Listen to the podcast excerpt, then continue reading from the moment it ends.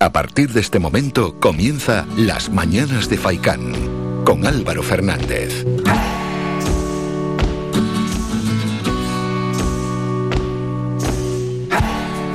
¿Qué tal? Muy buenos días y bienvenidos a las Mañanas de Faicán. Es miércoles, son las ocho y media de la mañana, es este miércoles 27 de abril. Hoy quería comenzar el programa mmm, recalcando la figura de un guardia civil, Sí, señores, de Borja González. Sucedió el pasado sábado 23 de abril. Quizás algunos de los oyentes ya tienen conocimiento de los hechos, otros no. Por tanto, es importante ponerlo en conocimiento de todos los oyentes después de que la Dirección General de la Guardia Civil informase de ello en nota de prensa. Un guardia civil, en este caso llamado Borja González, exento de servicio de sentó de servicio auxilio de forma vital a un jugador la mañana del pasado sábado, como hemos dicho, 23 de abril de este año, mientras se disputaba un encuentro de fútbol en la categoría juvenil entre Becerril y Galdar. Todo ello se estaba jugando en el campo de fútbol de la Atalaya, que está en Santa María de Guía. Este se llevó a cabo ante la presencia de unos 200 aficionados ¿no? que había eh, contemplando ese partido. Se encontraba el guardia civil Borja González destinado en el puesto de Agaete, el cual realizaba en ese momento funciones de delegado de equipo del conjunto visitante Galdar. Sin embargo, cuando el encuentro deportivo estaba llegando a su final, se llevó a cabo una jugada fortuita entre jugadores de ambos equipos. Eh, jugada que puede pasar en cualquier equipo, ¿eh? en cualquier partido, mejor dicho. Cayó al suelo un jugador del Becerril, llamado Enrique, de 17 años de edad, y en ese mismo instante el árbitro se percató de la gravedad de los hechos, por lo que solicitó el auxilio inmediato del jugador, comprobando el guardia civil, en este caso Borja González, cómo el menor se encontraba inconsciente, con una rigidez corporal y con claros síntomas de asfixia, momento en el que no dudó en iniciar las técnicas oportunas para este tipo de situaciones. Intentó lógicamente mantener la calma ante la presencia de los numerosos aficionados, de los jugadores, de los compañeros, de los rivales y por supuesto de algún amigo y de algún familiar del propio jugador, de Enrique, de 17 años. ¿Qué hizo el guardia civil? Abrió la boca del joven, forzando la misma con ambas manos hasta conseguir su apertura para utilizar finalmente una cánula de Gedel, que siempre, por cierto, lleva consigo en su botiquín personal y que es vital en estos casos. No dudó en ningún momento en colocársela, garantizando así ¿Qué garantiza? Pues la permeabilidad de las vías aéreas que le entre aire al chaval. En esta actuación fue vital para recuperar al jugador ya que a partir de ahí comenzó a respirar, momento en el que la gente centro de servicio le mantuvo en posición lateral de seguridad para controlar la situación hasta la llegada de los servicios de emergencias, a los que informó oportunamente de lo ocurrido a los sanitarios que trasladaron al jugador hasta el hospital para su evaluación y posterior observación, siendo su recuperación favorable. Se da, por cierto, la circunstancia que el único dispositivo o tubo orofaringio existente en todo el campo era el que portaba de forma personal, en este caso el guardia civil Borja González, y a pesar de la complejidad de su utilización, este no dudó en utilizarlo en base a los conocimientos que tiene al respecto, consiguiendo con ello poder salvar la vida al joven jugador, a Enrique. Así que, bueno, pues es una noticia positiva, pero también es una noticia que tiene que hacernos reflexionar un poquito. No es mucho lo que hay que reflexionar, simplemente son varias cuestiones. Una, que desde pequeños, desde jóvenes, deberíamos aprender estas técnicas en los centros escolares, estas, estas técnicas de reanimación que pueden salvar la vida a cualquier persona. Cuando sucede un percance de estos en un partido, en un evento deportivo, cuando hay un una persona se atraganta, ¿no? Con, en este caso, con algún alimento, saber realizar la técnica adecuada para poder salvar la vida a esa persona.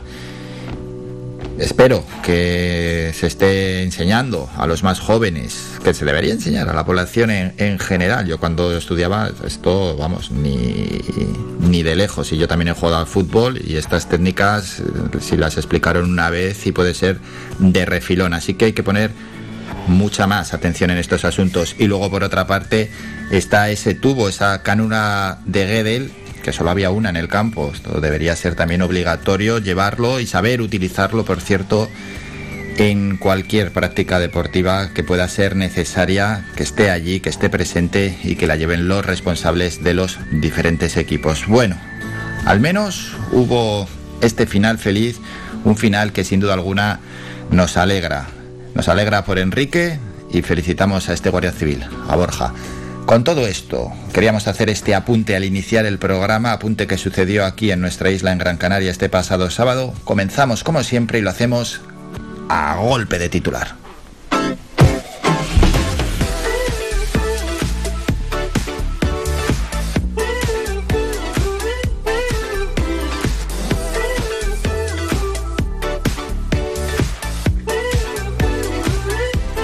Titulares a estas horas del día. Rusia cumple su amenaza y corta el suministro de gas a Polonia.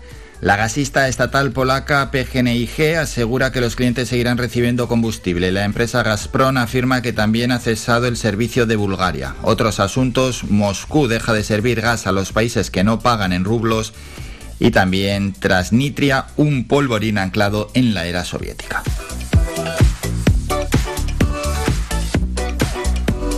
Más titulares de la prensa española. Caso Pegasus, defensa alerta de la cacería Margarita Robles. Van a por su cabeza.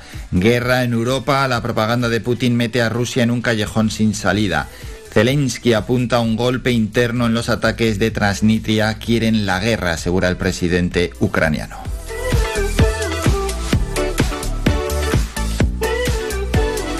Y otros titulares, el 97% de los espionajes de Pegasus fueron en la etapa de Pedro Sánchez. Solo una de las 37 intervenciones que ha datado el Citizen Love, la de Jordi Sánchez, ocurrió con Mariano Rajoy.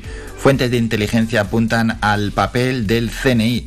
Las cosas no se hicieron bien, Pegasus se usó sin control. Otros asuntos, el CNI no revelará informaciones operativas a los diputados. Ronan Farrow, la estrella que destapó Pegasus acusada de creer en conspiraciones.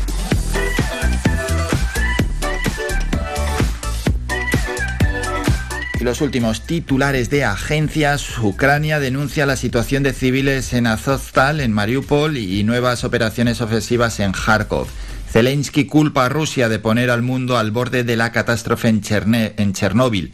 Sánchez pide formalmente a Feijó que apoye el decreto anticrisis y Gamarra le insta a elegir entre el PP o sus socios. Y el Real Madrid tiene más vidas que un gato. Ayer el Madrid que perdió 4-3 frente al City, pero al menos salió vivo de Manchester. Hasta aquí los titulares del día.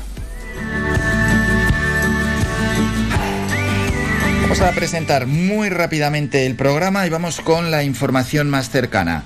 Primera hora, plenamente informativa, de hecho ya estamos informando. A las 9 y 5 vamos ya con el programa, el sumario. Estará con nosotros la consejera de Industria y Comercio del Cabildo de Gran Canaria, Minerva Alonso, para hablarnos de la feria Gran Canaria Me Gusta que se va a celebrar ya este fin de semana. No solo de esto, porque además su consejería está organizando otras tantas actividades. Iván Tardón, en la sección sobre nutrición, Estará ya eso de las 10 menos 25 para hablarnos, como siempre, de un tema que nos interesa a todos, porque todos comemos y todos nos tenemos que cuidar. Y de justo después, en cuanto termine Iván, entra Pablo Agriela, representante de la plataforma por la fibra óptica de Telde, para hablarnos cómo Telde y Valsequillo fueron al Parlamento Regional a pedir la fibra, a pedir unas instalaciones dignas para poder tener internet en sus domicilios y, en, y poder trabajar y poder, bueno, pues igual que, igual que en otros sitios eh, tienen conexión a fibra óptica, ellos poder tenerla. Soraya Puerma, nuestra psicóloga, hoy adelantamos un poquito la sección, nos hablará de la obesidad, el papel del psicólogo en el tratamiento a las 10 y 20. Después entra otro psicólogo en el programa, en este caso es Sergio Paredes, él es murciano, hablaremos con él, él es psicólogo general sanitario de UCAM Tokiers y vamos, vamos a hablar con él de la psicología en el deporte y en los eSports. Entra dentro de la sección de los miércoles eh, los eSports en la onda. Y terminaremos el programa hablando de la profesión. Sí, porque hablamos de todas menos de periodismo y hoy estará con nosotros Salvador García. Él es presidente de la Asociación de Periodistas de Santa Cruz de Tenerife porque van a llevar a cabo la creación, al menos están dando los pasos para crear un colegio profesional de periodistas aquí en Canarias. Con todo esto, e invitando al oyente que quiera participar que nos llame. Ayer tuvimos una llamada, por cierto, al 928 70 75 25 para expresar la opinión que quiera sobre cualquier asunto o enviando un mensaje de WhatsApp también dejando algún aviso de algo que pueda estar aconteciendo en el 656 60 96 92. Están todos invitados. Con esto vamos con la información más cercana.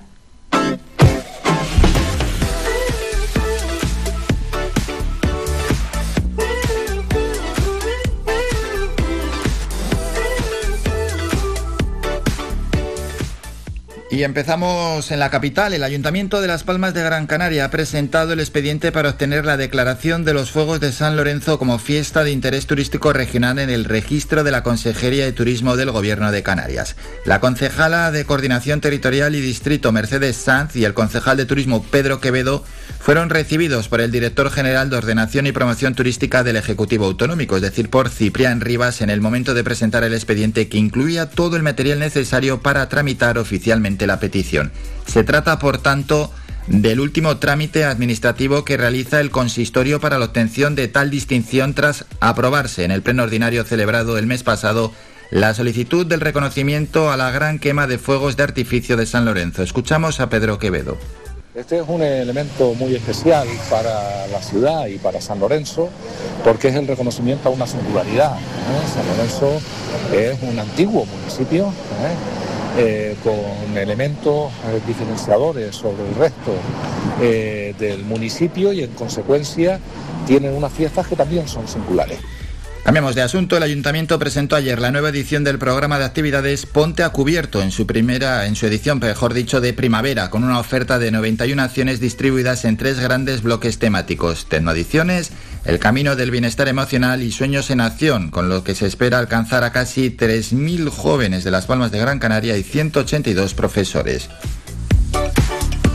Programa con talleres, sesiones y otras acciones con los que la Concejalía de Juventud quiere ofrecer herramientas útiles para combatir las distintas problemáticas derivadas de las adicciones que surgen en Internet y en las redes sociales, generar una mejor gestión de las emociones para alcanzar cierto bienestar y fomentar las buenas prácticas para tener un mundo futuro más sostenible y que priorice el medio ambiente. Temáticas, todas ellas, que según los docentes consultados por la concejalía son los temas que mayor preocupación propician en la juventud de la capital Gran Canaria. Escuchamos a la concejala Carla Campoamor.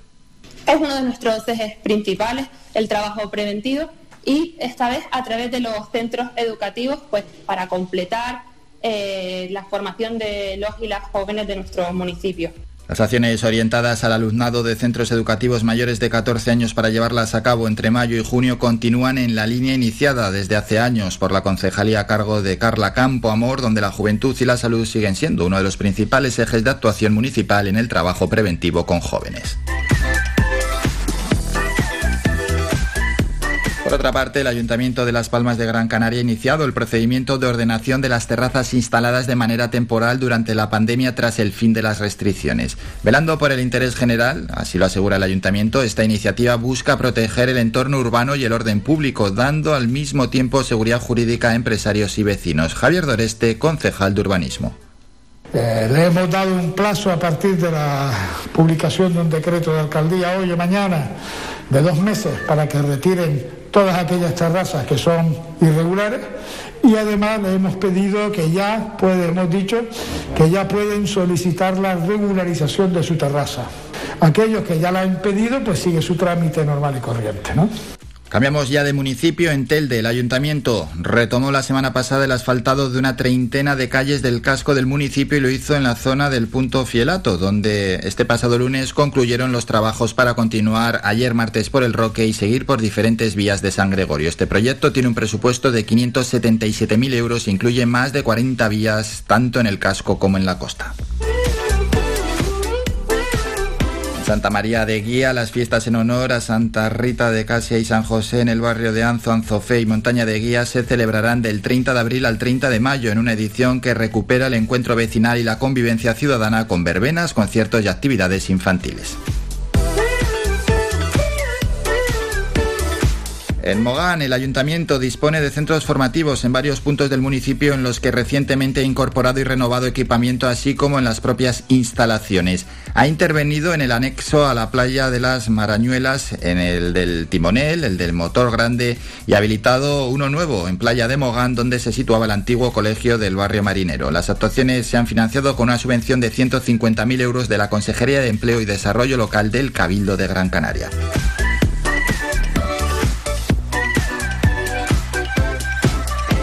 Terminamos en Valsequillo, en el barrio de la Era de Mota, donde se ha estado ejecutando el proyecto de suministro de luminarias para la mejora de la eficiencia energética en el municipio. En total son 657 luminarias las que serán colocadas en distintas zonas del municipio teniendo en cuenta los estudios luminotécnicos, los cuadros existentes y las potencias. Además, en aquellas zonas que carecen de suministro eléctrico se ubicarán las que disponen de tecnología solar, como por ejemplo en el nuevo acceso al barrio de los Llanetes. Hasta aquí la información de nuestros municipios. Faikan, red de emisoras. Somos gente, somos radio. Vamos con un poquito de música y seguimos informando. En este caso, ya que se cumple una semana de la presencia de Pastora Soler en este programa, estuvo el pasado miércoles, va por ella esta canción, Pastora Soler, que hablen de mí. Mm, pude seguirte queriendo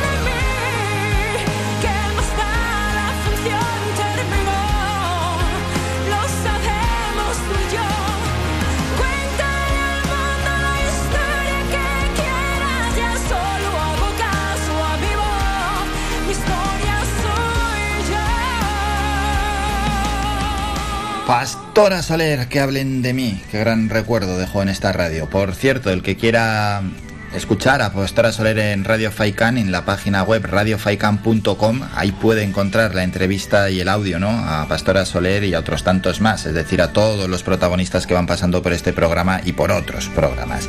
Vamos a hacer un brevísimo descanso, volvemos con el repaso a las temperaturas, donde, bueno, pues hay en una parte importante de nuestra isla que continuará la nubosidad no solo para hoy, sino para unos cuantos días. Han instalado esas nubes, a ratos se despeja el cielo, a ratos el cielo está cubierto, ya llevan así bastantes días y así estarán unos cuantos días, aunque el fin de semana, por cierto, el cielo estará predominantemente despejado, bastante, casi totalmente despejado en toda nuestra isla, eso sí. Después damos Es Noticia, donde vamos a escuchar al presidente Ángel Víctor Torres y luego el repaso a las portadas de los periódicos.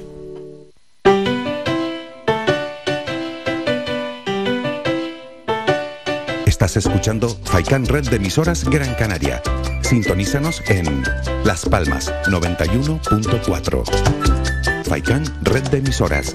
Somos gente. Somos radio.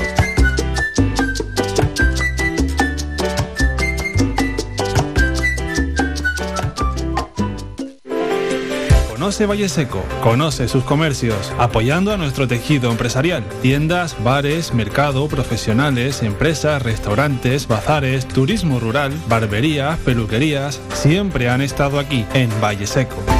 Empresas locales al servicio de todos y todas, de Gran Canaria, de los que nos visitan día a día. Organiza el Ayuntamiento de Valle Seco. Colabora Cabildo de Gran Canaria y la Cumbre Vive.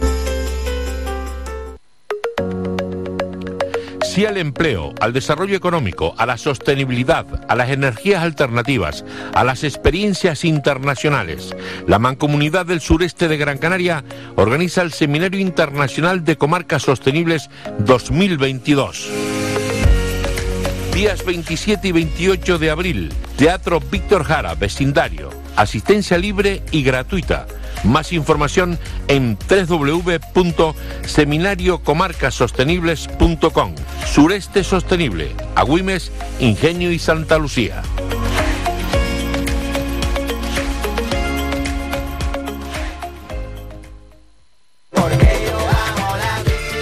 Torino Seguros, por fin llega Telde. Trabajamos con todas las compañías de seguros a precios que nadie tiene en Canarias. Seguros para conductores noveles menores de 25 años desde 199 euros al año. Ven y visítanos de lunes a viernes de 9 a 1 y media y de 4 a 7 y media de la tarde. Estamos ubicados en Los Picachos, en la calle 8 de marzo, local 1.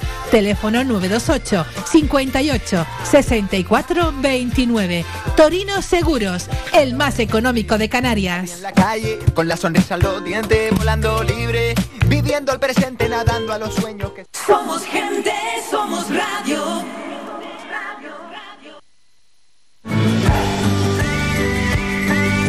Escuchas Las Mañanas de Faicán con Álvaro Fernández.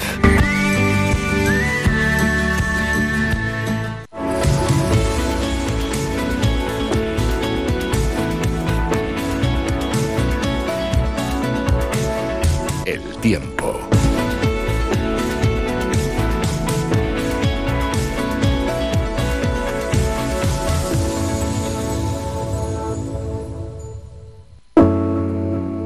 Seguimos con más información, en este caso con el repaso a las temperaturas para los próximos tres días. Empezamos en Las Palmas de Gran Canaria para hoy intervalos nubosos en las horas centrales del día, cielos despejados. Mañana nubosidad y el viernes también nubes. Para el fin de semana se esperan cielos despejados mínimas de 18, máximas de 21 y 22 y soplará el alisio. En Telde, muy similar, también, bueno, intervalos nubosos, aunque predominará hoy el cielo despejado. Mañana más de lo mismo, nubosidad, aunque en las horas centrales del día nubes altas y el viernes nubosidad. Para el fin de semana se esperan cielos despejados y además temperaturas más elevadas, mínimas de 16 grados para estos próximos días, máximas de 22 en Telde. Este y sureste de nuestra isla, cielos despejados para los próximos días, mínimas de 14-15 grados, máximas de 21 y 22, eso sí, soplará fuerte el alisio con unas rachas de 40, 50, 60 kilómetros hora. En el sur de la isla, cielos totalmente despejados, mínimas de 16, 17 grados, máximas de 26. Vamos a la zona oeste también. Poca nubosidad, cielos prácticamente despejados, mínimas de 16, máximas de 27-28 grados. Terminamos en la cumbre donde no se espera gran nubosidad para los dos próximos días, si bien el viernes quizás algo más de nubosidad mínimas en la cumbre de 9-10 grados, máximas 16-17 grados.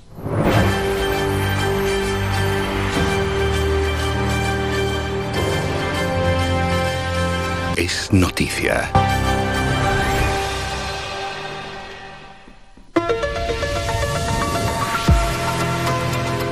Noticia que el presidente de Canarias, Ángel Víctor Torres, anunció ayer en la sesión de control al gobierno que a partir de la próxima semana se pondrá en marcha la Comisión Hispano-Marroquí, donde se debatirán, entre otros asuntos, la delimitación de las aguas canarias y alagüitas y donde participará también el Ejecutivo Canario, como ya lo hizo en 2005. Así lo manifestó en respuesta a sendas preguntas sobre la posición del Ejecutivo Canario ante las prospecciones petrolíferas anunciadas por Marruecos en aguas próximas al archipiélago.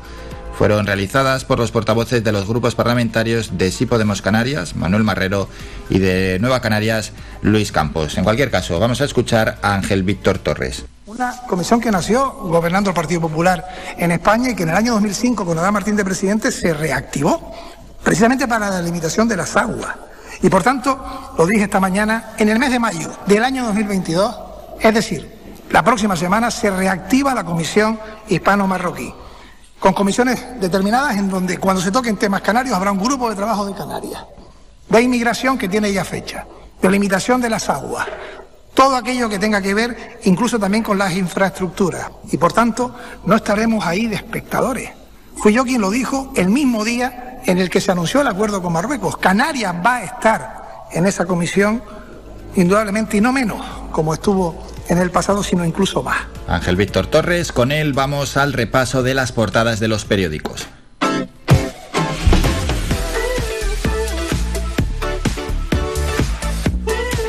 El mundo en la foto, Putin se cierra la vía negociada atrapado en su propia propaganda, sale él en la foto de portada. Titular del mundo, defensa alerta de la cacería Robles, quieren su cabeza. El entorno de la ministra señala Podemos por usar el caso Pegasus para echarla del gobierno y cree que hay socialistas que se ponen de lado. La razón en la foto sale el rey. El Tribunal de Cuentas vigilará ingresos y gastos de la Casa Real. La corona se fiscalizará como otro organismo que gestiona fondos públicos. País en la foto de portada Pedro Sánchez. El espionaje amenaza la mayoría de Sánchez. Máxima tensión entre el Ejecutivo y sus socios ante la votación del decreto de mañana. Titular de El País. La Unión Europea avala el plan español para rebajar la luz a la mitad. El Gobierno y Portugal logran el permiso de Bruselas para limitar el precio del gas que impacta en la factura eléctrica durante los próximos 12 meses. ABC Marichel Batet. En la foto de portada, el gobierno ordena a Batet que Bildu acceda a los secretos oficiales. La presidenta del Congreso modifica por vía urgente el sistema de mayorías para calmar a los socios independentistas y sortear la capacidad de veto del PP. ABC titula el 97% de los espiados por Pegasus fueron con Sánchez en la Moncloa. Periódicos más cercanos, Canarias 7, nueva tragedia en la foto de portada, el naufragio de otra patera se salda con la muerte de 25 inmigrantes. Titular, grandes empresas se lanzan a pujar por un sillón en la Cámara de Comercio. El proceso se salda con 10 ganadores que tendrán un asiento en el pleno de la organización gracias a pagar hasta 9.000 euros anuales. La provincia, foto de portada para el partido de baloncesto ayer, pesadilla europea del Granca ante la Andorra, y es que nuestro equipo cayó eliminado en la Eurocup. La mayor subida de salarios en 14 años no cubre la inflación. El incremento de los precios da al traste con el aumento del sueldo pactado en 3.368 empresas del archipiélago para 2022. Diario de avisos, foto de portada para la tragedia, nueva tragedia en la ruta canaria, un muerto y 24 desaparecidos. Seis bebés y 13 mujeres figuran entre las víctimas del naufragio de una patera al sur de Gran Canaria, del que Salvamento Marítimo rescató con vida a 36 migrantes. Terminamos con los deportivos. Marca milagro a milagro. El Madrid sale vivo de Manchester y el Bernabéu tendrá la última palabra. City 4, Real Madrid 3. Y hoy juega el Liverpool y el Villarreal juegan a las 8 de la tarde. Diario AS, el Bernabéu tiene trabajo, el Madrid resucita tres veces en el Etihad y apela a la caldera de su estadio para estar en la final de la Champions. Mundo deportivo, paliza sin cao. En una semiloca, el City avasalló a un Madrid que supo sobrevivir. Dicho esto, vamos a ir con el boletín informativo. Antes tenemos que parar medio minuto y después hablamos con la consejera de Comercio e Industria en el Cabildo de Gran Canaria, Minerva Alonso.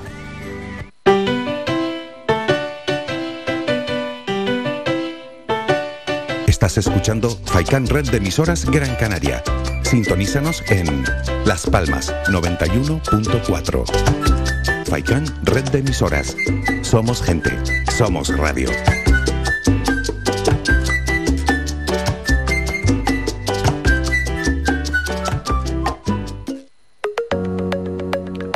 Sí al empleo, al desarrollo económico, a la sostenibilidad, a las energías alternativas, a las experiencias internacionales. La Mancomunidad del Sureste de Gran Canaria organiza el Seminario Internacional de Comarcas Sostenibles 2022.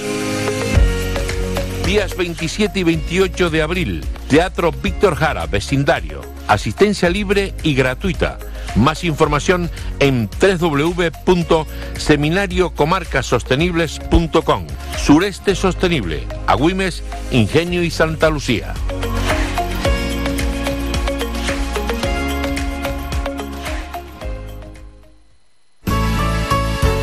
A ti, mamá, por tu paciencia y tu entrega, por creer en cada uno de mis pasos. Hoy, hoy quiero recordarte con un millón de flores lo mucho, lo mucho que te quiero. Viveros El Rosal te ofrece regalos especiales para el Día de la Madre. Centros de plantas, ramos de flores, centros florales, orquídeas, frutales. Estamos abiertos de 8 de la mañana a 8 de la noche y el domingo, Día de la Madre, abrimos de 8 a 4 de la tarde. Teléfono 928 78 14 61. Estamos ubicados en la carretera general Montaña Los Vélez a Güimes. A ti, mamá, hoy te digo. Te quiero, mamá.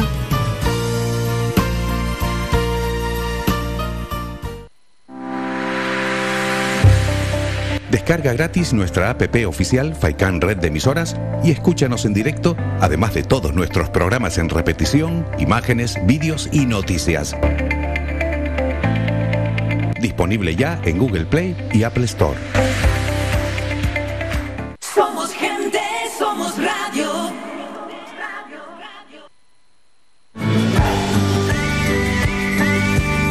Escuchas Las Mañanas de Faicán con Álvaro Fernández.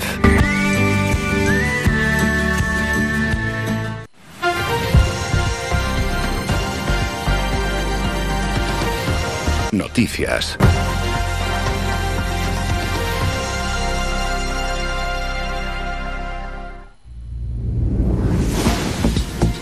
Momento para ir ya con la información más cercana cuando son las 9 y 4 minutos de la mañana. El Ayuntamiento de Las Palmas de Gran Canaria ha presentado el expediente para obtener la declaración de los Fuegos de San Lorenzo como fiesta de interés turístico regional en el registro de la Consejería de Turismo del Gobierno de Canarias. La concejala de Coordinación Territorial y Distrito Mercedes Sand y el concejal de Turismo Pedro Quevedo fueron recibidos por el director general de Ordenación y Promoción Turística del Ejecutivo Autonómico Ciprián Rivas en el momento de presentar el expediente que incluía todo el material necesario para tramitar oficialmente la petición.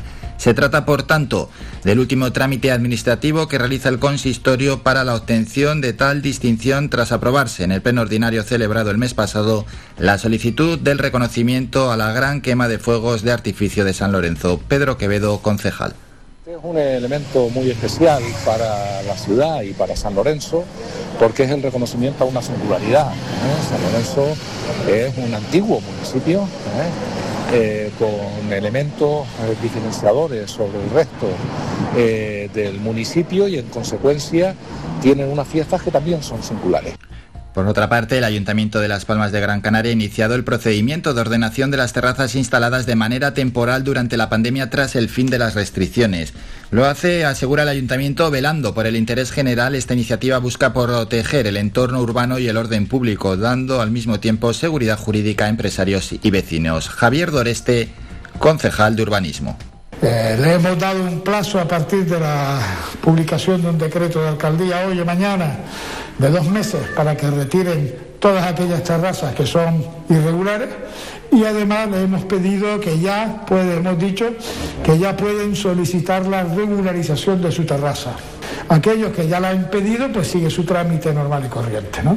Los establecimientos tendrán un plazo máximo de dos meses para volver a la situación previa a la pandemia. De esta forma, los establecimientos que quieran mantener sus terrazas podrán presentar su solicitud adaptándose a la ordenanza municipal. Estas se sumarán a aquellos locales que ya han ido registrando sus solicitudes conforme a la ordenanza y que ya están en tramitación. Además, los establecimientos que tengan licencia de terraza pero quieran ampliarla también tendrán que realizar dicho trámite. Seguimos, pero ya en otros municipios. En Telde, el ayuntamiento retomó la pasada semana el asfaltado de una treintena de calles del casco del municipio. Lo hizo en la zona del punto Fielato, donde este pasado lunes concluyeron los trabajos para continuar ayer martes por el Roque y seguir por diferentes vías de San Gregorio. Este proyecto tiene un presupuesto de 577.000 euros e incluye más de 40 vías tanto en el casco como en la costa. Vamos a Santa María de Guía, las fiestas en honor de Santa Rita de Caixa y de San José en el barrio de Anzo, Anzofé y Montaña de Guía se celebrarán del 30 de abril al 30 de mayo en una edición que recupera el encuentro vecinal y la convivencia ciudadana con verbenas, conciertos, actividades infantiles. Mientras el Ayuntamiento de Mogán dispone de centros formativos en varios puntos del municipio en los que recientemente ha incorporado y renovado equipamiento así como las propias instalaciones. Ha intervenido en el anexo a la playa de las Marañuelas, el del Timonel, el de Motor Grande y ha habilitado uno nuevo en Playa de Mogán, donde se situaba el antiguo colegio del barrio marinero. Las actuaciones se han financiado con una subvención de 150.000 euros de la Consejería de Empleo y Desarrollo Local del Cabildo de Gran Canaria. Terminamos con la información más cercana, regresamos a las 10 con un nuevo boletín informativo. Síguenos en nuestras redes sociales. Estamos en Facebook, Twitter e Instagram. Búscanos como Radio Faicán FM y descubre todas nuestras novedades. Seguimos con más asuntos y este fin de semana toca de nuevo una feria y una feria realmente importante, la que se va a celebrar del 29 de abril al 1 de mayo y que ya cumple su novena edición, la Feria Gran Canaria Me Gusta. Y para hablar de este asunto estamos, como no, con la consejera de Industria, Comercio y Artesanía del Cabildo de Gran Canaria, Minerva Alonso. Minerva, buenos días. Hola, buenos días. Bueno, por fin llega ya la feria.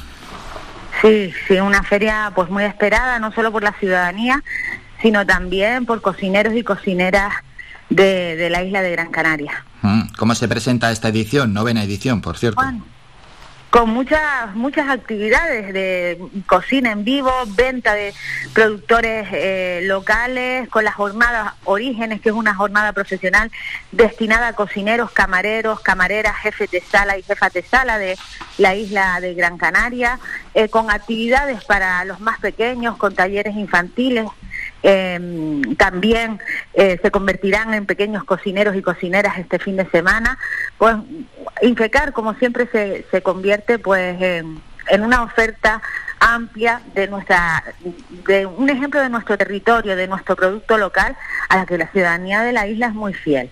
Sí, y además con todas las garantías, ya sí que sí, se están desarrollando, bueno, diferentes eventos, en este caso va a ser la Feria Gran Canaria Me Gusta y ya por fin con todas las garantías y de manera presencial, porque que es cierto, ¿no?, que otras actividades meses atrás, años atrás incluso, se han tenido que hacer de, en formato digital, pero claro, es que no hay, no hay color, vamos.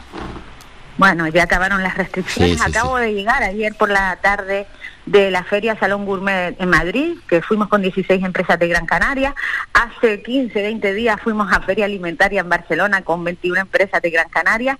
Ya parece que que todo se está normalizando y que, y que tenemos que aprender a vivir con, con este virus, eh, teniendo en- muy en cuenta también las medidas todavía. Yo creo que debemos seguir siendo conscientes que el virus está eh, entre nosotros aún, pero eh, realizar las actividades porque tenemos que, que seguir viviendo.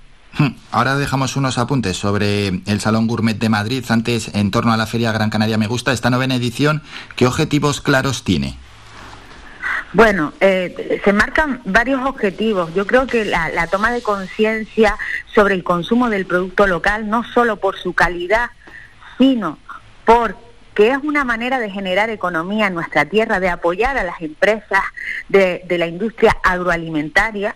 Eh, ese es el, el reto más importante, lo que nosotros perseguimos, no solo con la Feria de Gran Canaria Me Gusta, sino con el programa Gran Canaria Me Gusta en general. Y luego, pues, eh, dentro de esa feria hay una serie de actividades que persiguen, pues, la formación y el perfeccionamiento del sector de la hostelería en torno al producto local, porque las cocinas son una vía también de promoción y comercialización del producto y también las salas, no solo para el público local, sino para el turista, porque la gastronomía se convierte en un valor añadido en la oferta, en la oferta turística.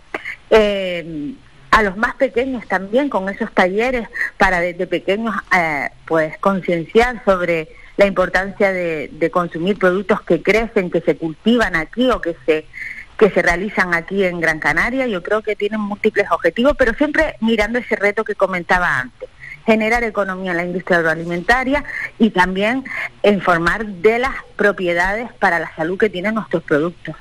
Vamos a informar a todos los oyentes que quieran acudir que pueden recibir también más información, aparte de lo que está comentando la consejera, en feriagrancanariamegusta.es y conseguir en cualquier caso la entrada es a un precio mínimo de un euro y medio. El horario de apertura de la feria será de nueve y media de la mañana a 8 de la tarde del viernes y sábado, es decir, viernes 29 y 30 de abril, y en horario más reducido, como siempre, los domingos de nueve y media a 4 de la tarde. Bueno, en cualquier caso, consejera, es un horario amplísimo para que todos aquellos que nos están escuchando acudan, y además hay motivos más que de sobra para acudir. Sí, más que de sobra, ya, lo, ya los he dicho antes, apoyar a las empresas, conocer los productos que se están dando, que se están generando en la isla de, de Gran Canaria, porque siempre cada año en la Feria de Gran Canaria me gusta, se recibe alguna empresa más que, que acaba de... Sí, por, por, esas nuevas empresas quería preguntarte, ¿alguna novedad que tengamos, algo diferente? Bueno, yo, yo creo que es mejor que la ciudadanía la ciudadanía vaya. Yo no tengo esa información en concreto porque es Infecar quien organiza esta feria, no mi área. Yo colaboro directamente con la Jornada Orígenes, eh, pero cada año, el año pasado, por ejemplo, estaban los germinados. Eh, una empresa de, de mm, chicos súper jóvenes, de apenas veintipocos años, que están haciendo germinados en, en Agüimes. Los germinados son pues la, el germen de, de, de, cualquier planta y que se utilizan para ensaladas o para adornos de cualquier plato y que son comestibles. Eso, por ejemplo, fue algo bastante interesante y que no han parado, siguen trabajando. Me los encontré hace poquito en la feria de Valsequillo y yo creo que son ejemplos de que se puede hacer empresa aquí en Gran Canaria a través del sector primario y, y, que la gente joven también está implicada en este sentido. Hmm, Gran Canaria me gusta, ¿no? Diferentes acciones, esta feria, lo que nos ha comentado, de hecho también se comentó aquí en este programa, la, el Salón de Barcelona, ahora el Salón Gourmet de Madrid, ¿se nota? ¿Están dando frutos estas acciones? Bueno, en principio lo, lo, que tenemos son las, las percepciones. Las empresas no, hasta dentro de un mes no tenemos un informe concreto porque en las ferias no se cierran eh, la, los acuerdos. En las ferias se hacen contactos comerciales. Entonces, eh, siempre esperamos un mes desde la feria para, eh, porque ahí sí se cierran acuerdos, para luego informar qué acuerdos comerciales se han cerrado las, que han cerrado las empresas de Gran Canaria. En principio, sí hubieron muchísimos contactos comerciales, no solo de comunidades autónomas españolas, sino también de países europeos. Eh, pero hasta dentro de un mes no daré cuenta de, de, los, de los acuerdos y de los mm, contactos uh -huh. eh, que, que, fueron eh, que posteriormente se materializaron en una en una compra. Bueno, ese salón del gourmet en Madrid que se está celebrando, de hecho, ¿qué sensaciones se ha traído de allí? Igual, igual, las empresas, lo que sí tengo siempre son perfecciones porque voy hablando con las empresas los dos días que estoy.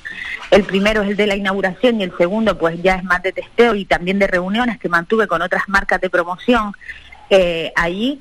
Eh, y la percepción es buena, han tenido también contratos comerciales y ahora hay que esperar a ver si se materializa. Bueno, en, eh, lo que se puede ver ha sido una visión general para, para el oyente que nos escucha desde dentro, como es el propio salón.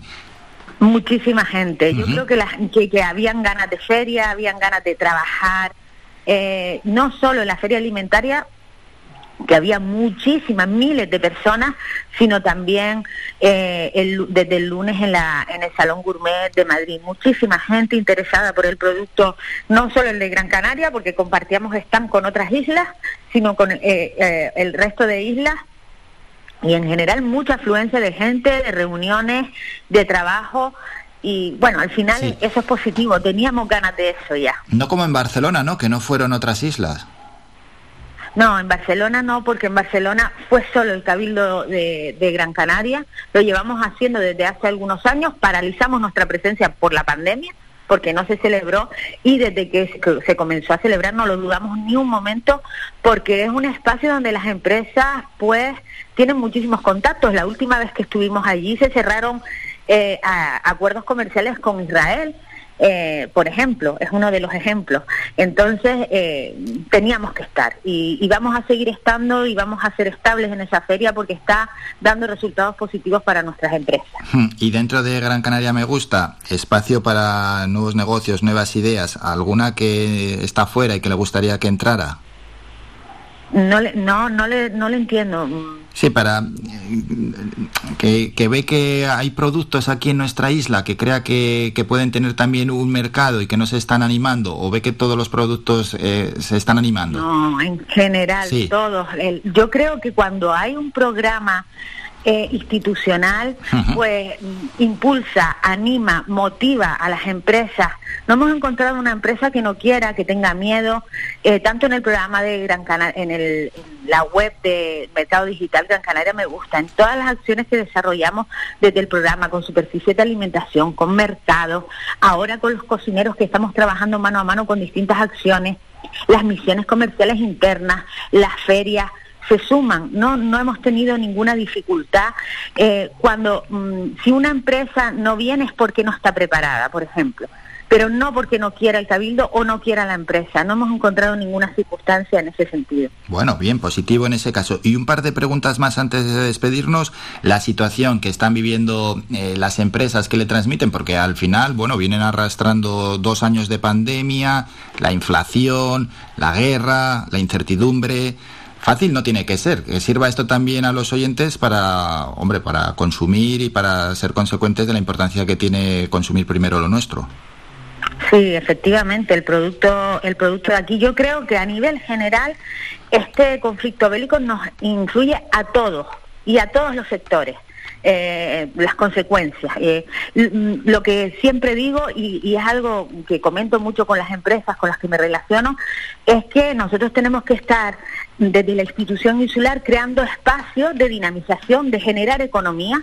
Es decir, si ya la situación es complicada, lo que no podemos hacer desde el Cabildo es suspender acciones, sustituirlas. eh, tenemos que propiciar esos marcos donde las empresas puedan pues promocionarse, vender y es una manera de subvencionar, de apoyar también a las empresas porque lo hace el propio Cabildo, por ejemplo, con la asistencia a las ferias nacionales o, o esta feria local de Gran Canaria Me Gusta. Sí, y el último apunte ya no tiene que ver con Gran Canaria Me Gusta, hombre, de la Consejería es Industria, Comercio y Artesanía, se podrían comentar muchas cosas, incluso el trabajo que está haciendo la FEDAC, pero quería preguntarle, en este caso, por los pasos que se están dando, dando perdón, dentro de Gran Canaria Moda Cálida. Ujú. Bueno, en Gran Canaria Moda Cálida ya vamos a celebrar la semana que viene el Bridal, que son los desfiles de novia ceremonia en el Hotel Santa Catalina y ya luego preparamos Vive el Verano, que es un refrescar las colecciones de baño para que la ciudadanía local compre bikinis bañadores de moda cálida, apoyen las- a las empresas de moda de Gran Canaria y ya estamos trabajando, bueno, prácticamente desde acá- que acabamos la Semana de la Moda de Baño de 2021, ya estamos trabajando la de 2022 y yo creo que va a ser la más internacional de todas. Eh, estamos trabajando con distintos países europeos y me puedo y me tengo que quedar ahí, no le puedo dar ninguna eh, ninguna exclusiva más porque no tenemos cerrado nada, estamos en conversaciones. Bueno, ya es bastante, ya hablaremos de ello a futuro. Ahora toca recordar y ya nos despedimos que la Feria Gran Canaria Me Gusta llega este fin de semana en el horario de viernes a sábado de nueve y media a 8 de la tarde en Infecar y el domingo de nueve y media a 4 de la tarde. Más información y entradas también en feriagrancanariamegusta.es. Y hemos hablado de este asunto, como siempre, con la consejera de Industria, Comercio y Artesanía del Cabildo de Gran Canaria, Minerva Alonso. Consejera, muchas gracias por estos minutos. Un saludo. Gracias a ustedes, un saludo. Somos la mejor información, música y entretenimiento. Las mañanas de Faikán. Bueno, hay que ir a la Feria Gran Canaria Me Gusta. yo tengo ganas. A ver, a ver, lo que no sé si sábado o domingo. Habrá que ver un poquito cómo se presenta ¿no? el, fin de semana para escoger un momento adecuado, adecuado para pasarse por Infecar. Bueno, un montón de cosas, desde esas exhibiciones gastronómicas. Va a haber cocineros de primerísimo nivel, ¿eh? tanto locales como dentro del ámbito nacional, los talleres infantiles, los reconocimientos, la entrega de premios, las jornadas profesionales, etcétera, las actividades del sector primario, bueno, todo lo que ha ido repasando la consejera Feria Gran Canaria me gusta.es. Dicho esto, hacemos otro breve descanso, hay que coger aire, nos vamos a publicidad y a la vuelta tenemos lo siguiente. Terminamos con la primera hora informativa, kiosco digital y Twitter, el nuevo Twitter de Elon Max. Después llegará Iván Tardón en la salud al día, es decir, nuestro experto en nutrición, que hoy nos va a hablar de un tema que nos ha pedido un oyente. Un oyente nos ha hablado de la sal, del uso que hay que hacer de la sal, de cuál es la cantidad de sal que hay que tomar. El oyente tenía muchas dudas y se ha preguntado a Iván Tardón. Después estará en el programa a las 10 menos cuarto Pablo Agriela, el representante de la plataforma por la fibra óptica aquí en Telde, que estuvo en el Parlamento Regional hablando de este asunto con los, en este caso, parlamentarios autonómicos. Fue invitado por el Partido Popular, por cierto, representantes de esta plataforma por la fibra óptica en Telde y también en Valsequillo. Breve descanso y volvemos con todos estos asuntos.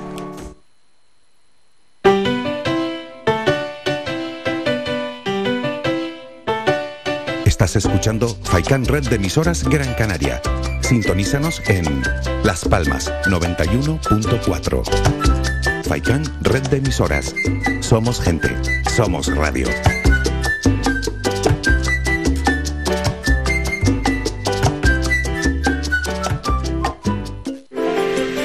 Conoce Valle Seco, conoce sus comercios, apoyando a nuestro tejido empresarial. Tiendas, bares, mercado, profesionales, empresas, restaurantes, bazares, turismo rural, barberías, peluquerías, siempre han estado aquí en Valle Seco. Empresas locales al servicio de todos y todas, de Gran Canaria, de los que nos visitan día a día. Organiza el Ayuntamiento de Valle Seco. Colabora Cabildo de Gran Canaria y la Cumbre Vive. Sí al empleo, al desarrollo económico, a la sostenibilidad, a las energías alternativas, a las experiencias internacionales. La Mancomunidad del Sureste de Gran Canaria organiza el Seminario Internacional de Comarcas Sostenibles 2022. Días 27 y 28 de abril, Teatro Víctor Jara, vecindario. Asistencia libre y gratuita. Más información en www.seminariocomarcasostenibles.com. Sureste Sostenible, Agüimes, Ingenio y Santa Lucía.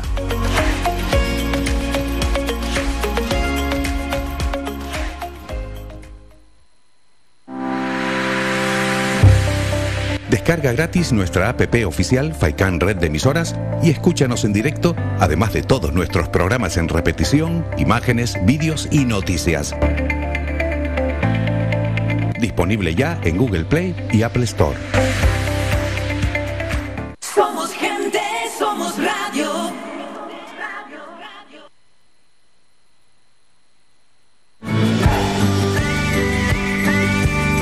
Escuchas Las Mañanas de Faicán con Álvaro Fernández.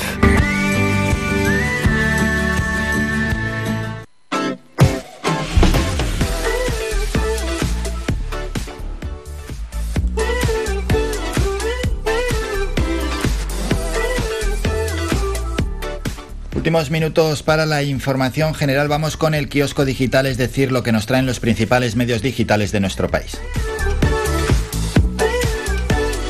Comenzamos en el confidencial y dice así, Sánchez protege a, Robles perdón, y ve a Iglesias como el instigador de la crisis del CNI. El independentismo coloca en la diana a la ministra de Defensa. En el PSOE consideran que el ex vicepresidente de Podemos enreda con Gabriel Rufián de Ariete en el Congreso.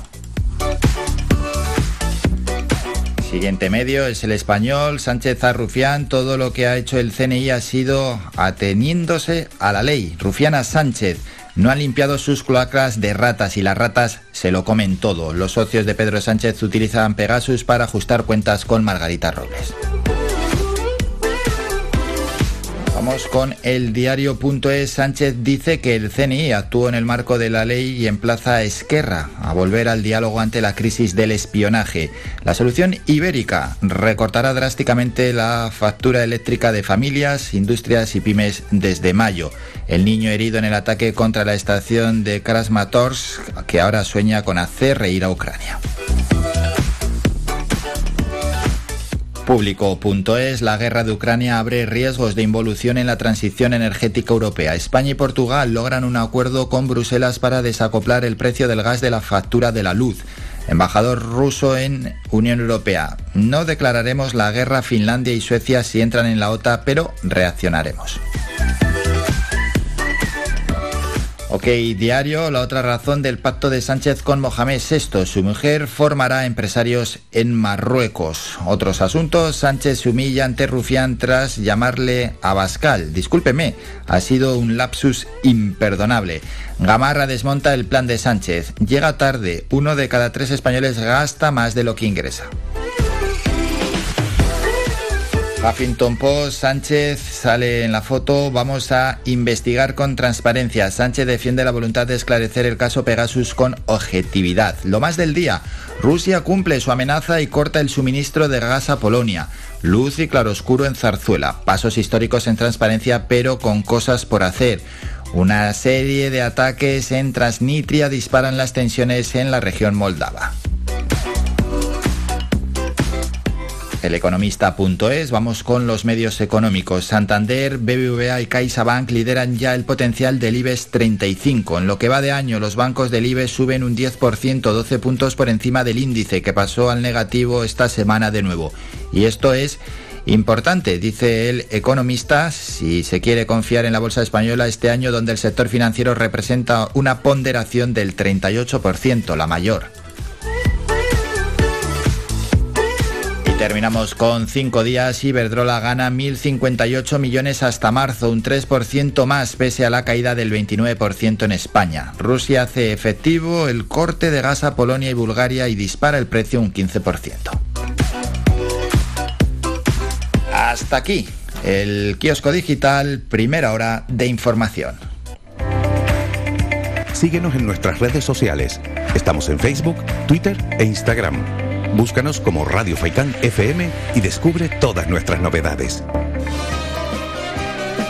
Y antes de ir a Twitter, vamos con el gran amigo de esta radio, sin duda alguna, José Vélez, Romántica. Es tan dulce tu mirar, eres tú la luz de la claridad. Brillas cuando pasas porque sabes caminar, orgullosa estás de ti. Pero cuando amas algo sale mal el amor te hace temblar. Siempre te enamoras en primer lugar y terminas por llorar. Sé que tienes algo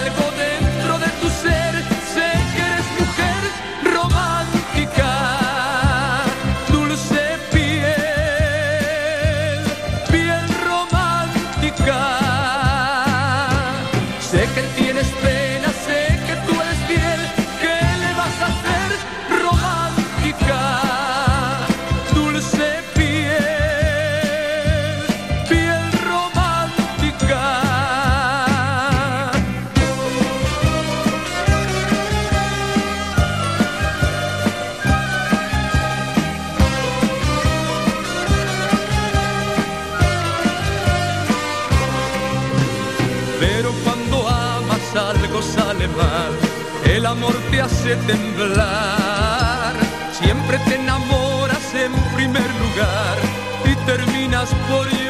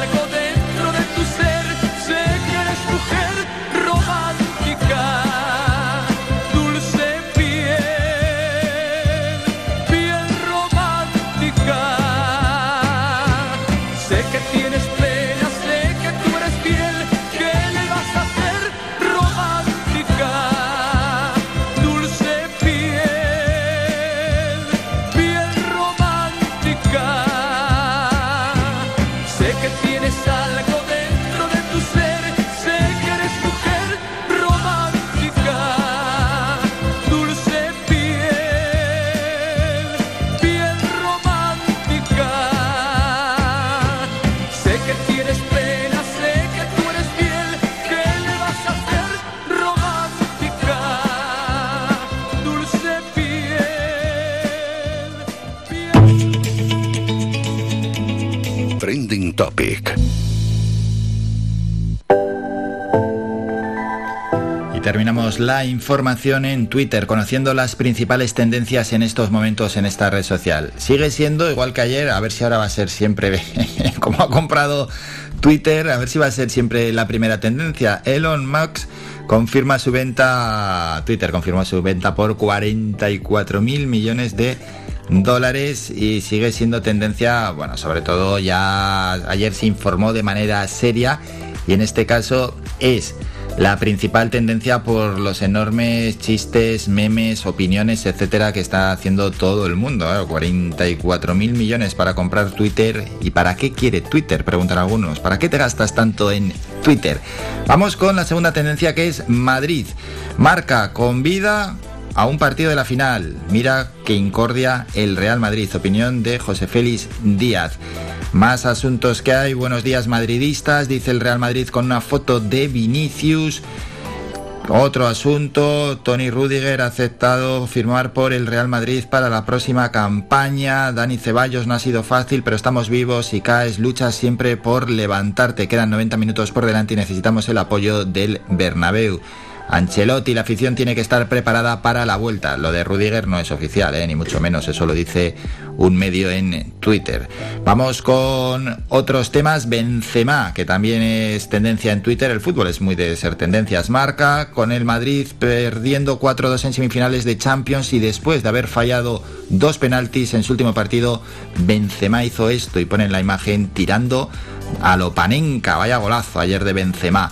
Otra tendencia, maestros de la, de la costura. Bertele, Juiz pudo resarcirse y ganó Maestros de la Costura 5 tras el robo de la edición anterior. Y sale Juiz, en este caso Taemi, el Maestros de la Costura, felicitando al ganador, es como hemos dicho, este aprendiz de maestro de la costura, Juiz, en su cuenta oficial se convierte en el quinto ganador de Maestros de la costura. Enhorabuena, campeón. Margarita Robles, quien también es tendencia. Margarita Robles sobre el espionaje del caso Pegasus. Usted habla del New Yorker, yo no conozco ese medio de comunicación. No sé con qué fuentes actúa. No se sabe de dónde vienen las informaciones. Este tema es como el Guadiana, todo esto en, el Congreso. Pablo Iglesias, ayer, el 1 de abril de 2019, Margarito Robles respondía así a unas declaraciones mías a propósito de la acción de las cloacas del Estado. Su respuesta, pueden verla aquí, fue inequívoca. Solo queda tomarle la palabra. Rufián, por su parte, el Huffington Post dice, este parlamentario tienen una alternativa, el PP, que es de centro, de centro penitenciario. Eso es lo que le dice Rufián a Sánchez. Sánchez llama a Bascal a Rufián. Sánchez se disculpa, le dice que ha sido un lapsus y Rufián le dice, vale que me espíe, pero que me llame a Bascal sí que me fastidia. Así están en el Congreso. Vamos a preparar ya también la videollamada, las cámaras. Nos tienen que dejar un minuto y hablamos de nutrición. Vamos a hablar de la sal. Un oyente ha pedido que hablemos de la sal con el experto en nutrición Iván Tardón. Y luego hablaremos con Pablo Agriela de la instalación de fibra óptica en Telde y Valsequillo. Estuvieron en el Parlamento Canario este pasado lunes para exigir este asunto.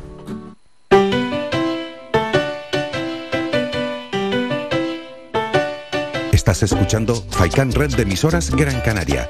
Sintonízanos en Las Palmas 91.4. Faikan Red de emisoras. Somos gente. Somos radio.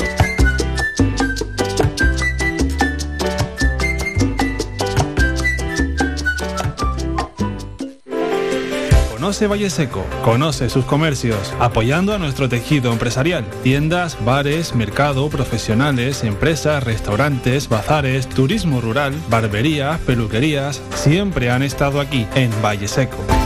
Empresas locales al servicio de todos y todas, de Gran Canaria, de los que nos visitan día a día. Organiza el Ayuntamiento de Valle Seco. Colabora Cabildo de Gran Canaria y la Cumbre Vive. Torino Seguros, por fin llega Telde. Trabajamos con todas las compañías de seguros a precios que nadie tiene en Canarias. Seguros para conductores nobles menores de 25 años desde 199 euros al año. Ven y visítanos de lunes a viernes de 9 a 1 y media y de 4 a 7 y media de la tarde. Estamos ubicados en Los Picachos, en la calle 8 de marzo, local 1.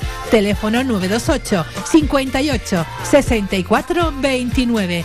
Torino Seguros, el más económico de Canarias. En la calle, con la sonrisa en los dientes, volando libre, viviendo el presente, nadando a los sueños que... A ti, mamá, por tu paciencia y tu entrega, por creer en cada uno de mis pasos. Hoy, hoy quiero recordarte con un millón de flores lo mucho, lo mucho que te quiero. Viveros El Rosal te ofrece regalos especiales para el Día de la Madre. Centros de plantas, ramos de flores, centros florales, orquídeas, frutales. Estamos abiertos de 8 de la mañana a 8 de la noche y el domingo, Día de la Madre, abrimos de 8 a 4 de la tarde. Teléfono 928 78 14 61. Estamos ubicados en la carretera general Montaña Los Vélez a Güimes. A ti, mamá, hoy te digo. Te quiero, mamá. Somos gente, somos radio.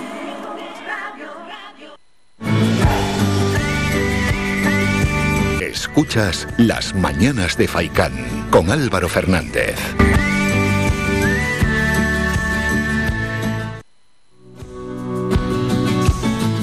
Estamos esperando a que se conecte a través de la videollamada nuestro experto en nutrición, Iván Tardón. Vamos a hablar de la sal y vaya efeméride hoy más dura. Un año sin Ana y Olivia, ese caso que puso el foco en la violencia vicaria, ¿no? La violencia machista tiene en diferentes caras y una muy muy dura, quizás la más dura, es la violencia vicaria, ¿no? Esa violencia que se ejerce sobre los hijos. Y es que el 27 de abril de 2021 empezó esa pesadilla de la que Beatriz Zimmerman, madre de las niñas, bueno, pues es que es imposible que, que- que- que- pueda despertar, hombre, tiene todo el apoyo de, de toda la sociedad, nuestro apoyo sin duda alguna, pero aquel caso terrible del que se estuvo hablando meses y meses de la desaparición de Ana y Olivia y de las incógnitas que se resolvieron y de las que siguen sin resolverse. También desapareció el padre, pero bueno, el autor, ¿no? De la desaparición de Ana y Olivia. No se conecta Iván, qué raro. Vamos a a ver, no sé que puede haber algún problema con el enlace en la videollamada. En cualquier caso, es raro, ¿eh? Iván suele ser muy puntual en este asunto. A ver si se conecta ya nuestro compañero.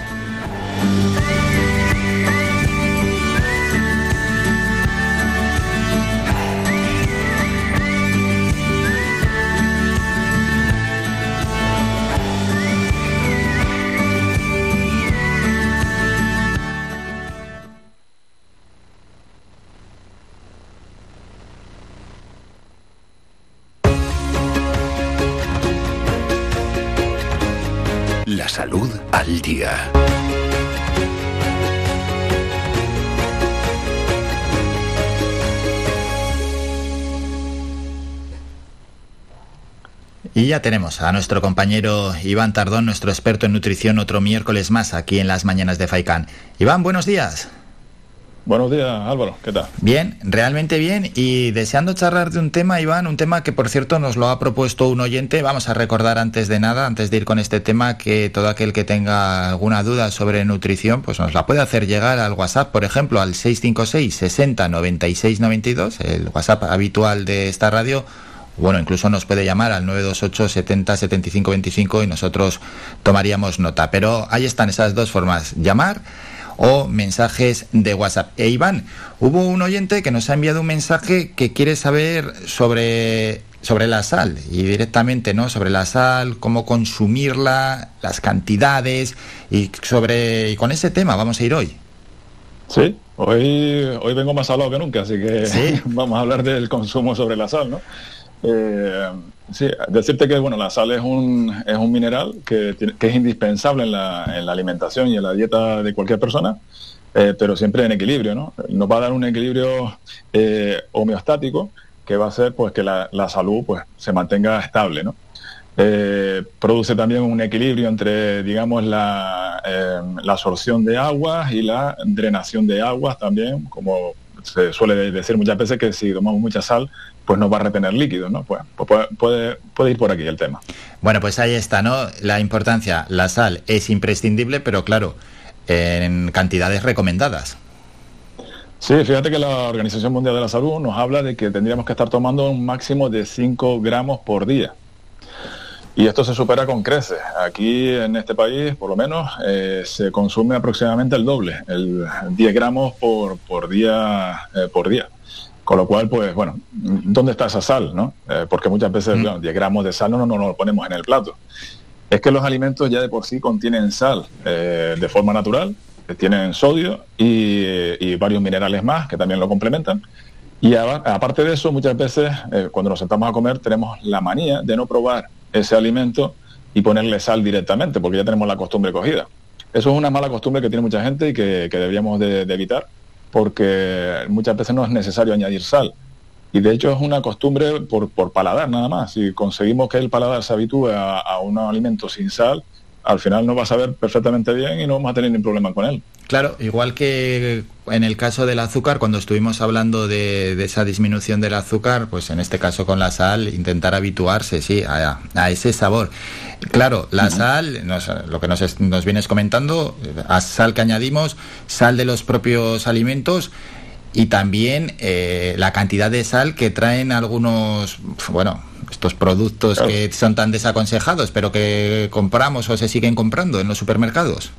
Sí, una vez más tenemos que hablar de los ultraprocesados, ¿no? Y los procesados, que son los que más sal tienen. Por ejemplo, eh, muchas veces la gente, bueno, yo, yo como verduras. Eh, ¿Cómo es posible que tenga la, tensión arterial alta? Bueno, ¿qué tipo de verdura está comiendo usted? Pues estoy comiendo una verdura que viene en bote, ¿no? Los que, los que están preparados ya. Bueno, pues esos vienen con sal añadida, a veces con, con azúcares también. Entonces son los menos recomendables, ¿no? Todo lo que sea, por ejemplo, procesado, todo lo que sea pues, elaborado por el ser humano, que tengamos ahí, por ejemplo, productos, digamos ya, pues, pues con una, elaboración eh, de por medio, eso ya tiene sal añadida. Entonces, lo ideal es poner muy poquita sal. Si vamos a hacer, por ejemplo, platos para, para comensales, para, para yo qué sé, restaurantes o cosas así, o simplemente, pues, si estamos cocinando en casa, no añadir nada de sal y que cada uno en su plato ponga lo que crea conveniente.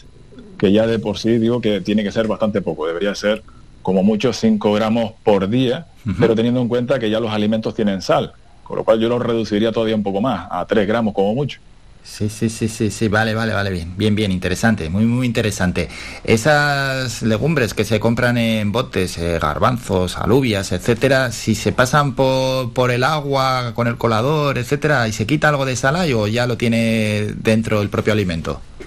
Eso lo, lo ha absorbido ya el alimento, lo tiene dentro y, bueno, parte de sal puedes quitar, pero mucha sal está dentro del alimento ya, ¿vale? Eh, es un proceso natural que normalmente pues absorbe sal y se elimina pues potasio, por ejemplo, del, alimento. Vamos con los peligros, los peligros que puede tener para la salud el uso excesivo de sal, peligros que son importantes, ¿no, Iván? Mira, podemos llegar desde la tensión, la hipertensión arterial, que es lo más común, eh, problemas eh, cardiovasculares, problemas también cerebrovasculares, eh, ictus o también muerte. Estamos ya en plan exagerado que podemos llegar hasta, el- hasta la muerte. Eh, hay mucha gente que se ha muerto, por ejemplo, de, por ejemplo, un paro cardíaco, o se, se ha muerto, por ejemplo, de, de un ictus, ¿no? Y todo esto viene causado también, a lo mejor, por un gran consumo de sal, unido también, a, por ejemplo, al estrés, unido a un ataque de nervios momentáneo, lo que sea, y ya, bueno, ya es el detonante para que esto se produzca, ¿no? Entonces, lo ideal es, pues, reducir, reducir la cantidad de sal que vamos a tomar en las comidas para prevenir. Claro, reducir y saber lo que nos estás comentando y de esos productos que, que llevan sal y la sal añadida, porque cuántas veces hemos escuchado a alguna persona, generalmente ya suele tener cierta edad, decir, el médico me ha quitado totalmente la sal. Claro, tiene que conocer también lo que estás comentando. Sí, y bueno, y después hay gente que consume, por ejemplo, sal baja en sodio, eh, o por ejemplo, eh, alguna sal que es mm, de potasio, ¿no? Sal de potasio. Al final también tiene sus riesgos, ¿no? Porque la sal de potasio eh, es el efecto contrario. Al final, pues, en vez de retener líquido, eliminas mucho líquido y eh, en vez de subir la tensión, puedes bajar la tensión. Entonces va a depender un poco de cómo estés eh, también, cómo tengas esa tensión arterial y, y tampoco es bueno abusar de ella. El- todas las sales son malas. Vale, ahí te, eso te quería En- preguntar, Iván. Porque si sobre las sales hay, hay mucho marketing, ¿no? Por, por no acude a una tienda y ve diferentes tipos de sales, por cierto, algunas bastante caras. Sí, bueno, las enriquecen a lo mejor con hierbas aromáticas para que tengan a lo mejor un sabor más agradable. Pero claro, al final te digo, eh, si te engañas tú mismo, si, en vez de ponerte a lo mejor un gramo de sal te pones dos y tienes un 50% menos de sodio, con lo cual ya le estás poniendo eh, el doble de lo que debería de tener. Al final te estás poniendo exactamente lo mismo. Eh, es utilizar un poco la cabeza, utilizar la cantidad pues recomendada, que, que no pase de una cantidad bueno, y, te- y decirte que hay productos que después ya se pasan de largo, o sea, como por ejemplo el, el salmón ahumado. Salmón ahumado tiene 3 gramos, 3 gramos de, sal cada 100 gramos y es fácil comerte en una sentada los 100 gramos. Eh, ya has llegado al tope, digamos, de lo que habíamos dicho, de no llegar a, ese 5 por- a esos 5 gramos, sino quedarnos en un 3, pues ya nos hemos pasado y nos queda todavía todo el día por delante. Y claro, y no, no, y ese día te pasas segurísimo. Claro, y luego hay productos que al final se elaboran o se curan con la propia sal. Por ejemplo, un jamón, un jamón serrano de estos, que se mete la pata del cerdo, se mete en sal y luego se, se prensa. Estos productos, claro, cogerán muchísima sal. Claro, es un conservante al fin y al cabo, ¿no? Es un conservante y de eso mm, también te quería comentar algo. Hay, por ejemplo, eh, alimentos que normalmente no deberían tener una cantidad elevada de sal y sin embargo el, el fabricante te pone una sal más elevada para que el producto dure más tiempo. Eh, al final es un, bueno, pues una forma de que, el producto no, se, no se estropee con facilidad y al final nos, nos, estamos llevando para casa un producto que tiene una cantidad muy elevada de sal. Eh, bueno, pues para nuestra salud no es bueno. Quizás para que el producto dure más tiempo sí, pero al final lo que cuenta es nuestra salud. Claro, sí, para la persona o la empresa que vende el producto es buenísimo, eh, dura más, pero claro, para nuestra salud no, no es lo recomendable. Comentabas al inicio, ¿no? Que la sal retiene líquidos. Nos gusta también a veces, o me gusta a mí, preguntarte por esos mitos que a veces escuchamos de si la sal engorda, no engorda, ¿qué tiene que ver con la retención de líquidos, con el aspecto físico? Mira, sí, lo que te va a hacer es retener líquidos. eh, si tienes facilidad de acumular líquidos y no haces deporte, no haces ejercicio para que esos líquidos se drenen, pues y no tienes un equilibrio también con el potasio, pues lógicamente al final vas a tener una pequeña retención de líquidos o, o una gran retención de líquidos que se puede acumular pues en determinadas zonas produciendo edema, ¿vale? Eh, si viene relacionado, por, por ejemplo, con una tensión arterial alta, pues tendrás más, más digamos, más eh, facilidad para esto, ¿no? Y hay algunos estudios que leí hace poco en, la Universidad de Navarra precisamente, que estaban eh, eh, haciendo unos estudios con la sal, con el sodio concretamente, y eh, la absorción de glucosa. Por lo visto tiene una relación directa con la absorción de glucosa. O sea, en el intestino delgado, si hay presencia de, de sal o de sodio, es más fácil de absorber la glucosa. Y bueno, todavía está en estudios, no hay unos estudios todavía determinantes, pero parece ser que tiene una relación directa. Ujú, Qué bueno, qué bueno ese estudio y bueno, a ver cuando ya salen defini- definitivamente esas conclusiones. Qué bueno. Y ya para despedirnos, Iván, vamos a dejar ya unos últimos consejos, unas conclusiones también a lo que nos pedía e- este oyente y a esas personas que cuando vas a comer con ellos o cocinas algo, por costumbre, ¿no? Es que esto está soso. Y claro, ellos intentan imponer eh, lo que es soso y lo que no es soso. Mira, es verdad que, por ejemplo, a la hora de elaborar un producto siempre se cocina, eh, si añades la sal mientras estás cocinando, se absorbe mejor, se integra mejor en el plato. Y entonces hay gente que es un poquito delicada en eso y, bueno, pues prefieren poner la, sal mientras están cocinando antes de que cuando llegue al, el plato a la, a mesa. Pero sí es verdad que el, el consejo es, es básicamente este, o sea, no añadir sal o añadir muy poquita sal, es preferible que se quede muy bajo en sal y añadir un poco más después, antes que pasarnos en sal, que ya no- después no tiene remedio. Eh, hay pequeños trucos que, por ejemplo, en los potajes se suele añadir más cantidad de papas para que absorba ese sodio y se elimine un poquito la cantidad de sal. Pero te digo, al final son pequeños trucos caseros y, y- y no todas las, lo- las elaboraciones llevan papas ni nada. de. Hmm, Y, Así que y al echar, y echar alguna especie o algo así que pueda disimularlo, eso dependerá un poco de- claro. de, cada gusto, ¿no? No, y claro, y al final pues eso, si cuanto más especias le pongas a una comida, menos sal va a necesitar también, porque eh, se suele decir que el sustitutivo natural de, de- de la sal es el ajo. Cuanto más ajo tenga un producto, menos sal va a necesitar, porque ya tiene un sabor bastante potente. Hmm, Es verdad. Bueno, pues queda resuelta la duda y todos aquellos oyentes que Una quieran... cosita nada más. Decirte eh, que se puede comparar marcas, ¿vale? Porque hay algunas marcas Ah, que vale. eh, trabajan con menos sal que otras, con lo cual al final un mismo producto con diferentes marcas puede tener más o menos sal. Eso es importante saberlo porque al final podemos llevarnos un producto con menos sal. Y recomendar que en casa tengamos sal marina. ¿Vale? La sal marina va con más cantidades de minerales, no solamente es cloruro sódico, sino que también tiene yodo, tiene magnesio, tiene manganeso, tiene calcio. Entonces, ese tipo de minerales nos viene genial pues, para todo nuestro cuerpo en general y también para que la absorción de esa sal sea menor. Vale, genial. Con ese consejo nos quedamos y con esa cantidad diaria de 5 gramos añadimos a la lectura de las etiquetas de los productos. También hay que fijarse ¿no? en la cantidad de sal que nos traen. Hoy un tema, como siempre, formidable y es que además nos lo ha pedido un oyente. Recordamos ese número de WhatsApp por si quieren hacer más consultas a nuestro experto en nutrición Iván Tardón. 656 60 96 92. Iván, como siempre, un enorme placer. Nos citamos ya para la próxima semana. Feliz semana. Igualmente. Faikan, red de emisoras. Somos gente, somos radio.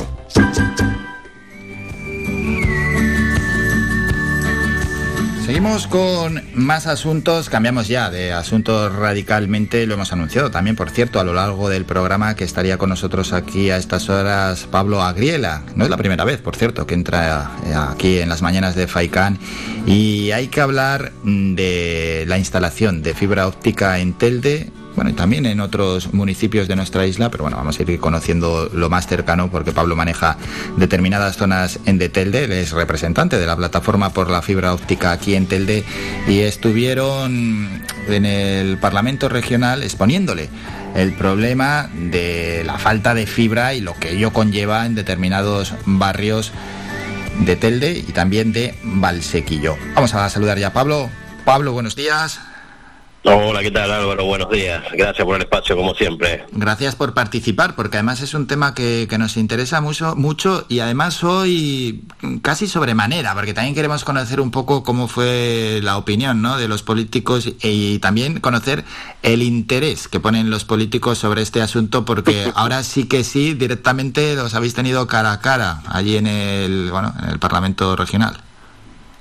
Sí, sí, sí, sí. Bueno, sinceramente, eh, el sistema que hay es un sistema que, que la verdad no, no te da mucho chance a nada, ¿no? O sea, nosotros teníamos solamente 10 minutos para exponer nuestro problema con el tema de la fibra. Eh, lo dividimos en tres minutos cada uno, los, los diferentes, este, bueno, las diferentes personas que, que estamos en la plataforma. Y, y bueno, Zaida Cruz en este en el, empezó ella eh, comentando todos los problemas que hay internos ¿no? a la hora de colocar la fibra. Eh, luego seguí yo pidiendo esa, eh, esa implicación real sobre el tema que, que a, a día de hoy sabemos que hace falta. Y, y Antonio Sosa, pues aprovechamos también para hablar de, lo- de las deficiencias que hay en servicios básicos en, en nuestra ciudad. Sí, al final son tres, tres, tres minutos, eh, con lo que dices, diez minutos, es, es clave sin duda alguna que os apoye a alguien dentro del Parlamento, algún grupo, algún partido y que ellos insistan.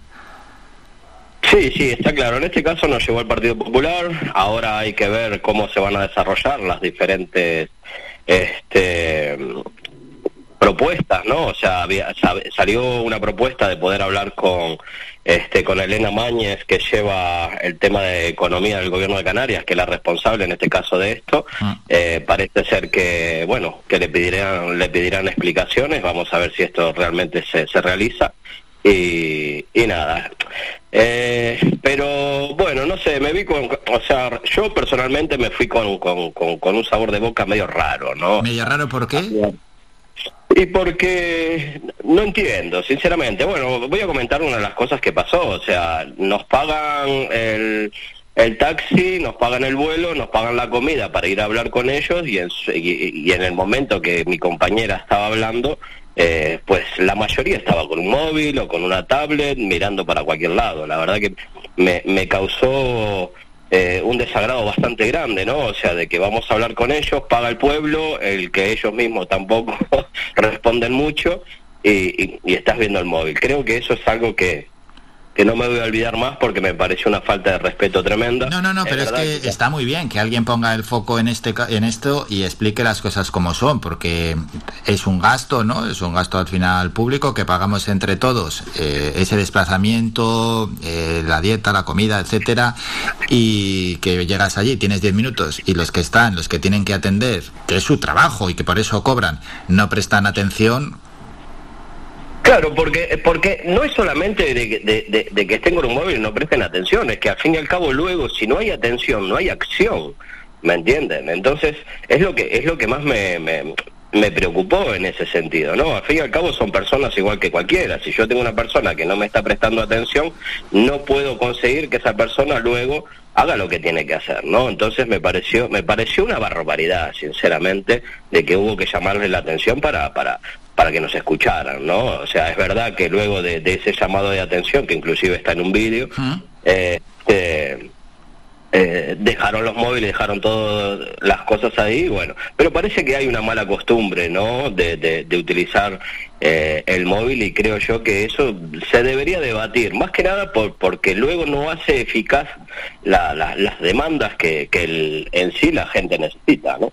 Sí, que sí, además es una falta de respeto con todo lo que esto conlleva y lo que estáis luchando, que no os atiendan y lógicamente para luego lo que es el, el rendimiento óptimo del trabajo del político. Está claro, si va allí una persona, tienen 10 minutos para su exposición y no los están escuchando, primero no les interesa mucho el tema, porque si no lo estás escuchando no te interesa mucho, y luego después lo que estamos comentando, que ya luego cómo van a encarar este problema si tan siquiera de primeras os están prestando la atención que, que es necesaria, vamos, es que luego pues, pues sí, a la hora de, de llevarlo a la acción, no, no, no, el desinterés ya se ve, ya, No, es que, ya lo han no, es que prestado. no, no va a haber acción, no va a haber acción. Entonces me parece de, de que, que es algo que realmente eh, habría que regular, ¿no? O sea, esa entrada de móviles y movidas que puedan estar haciendo que una persona que debe de escuchar, que tiene una responsabilidad tremenda en todos los asuntos que nos corresponden a nosotros, los ciudadanos, eh, no puede estar en otro lado. Tiene que estar donde tiene que estar.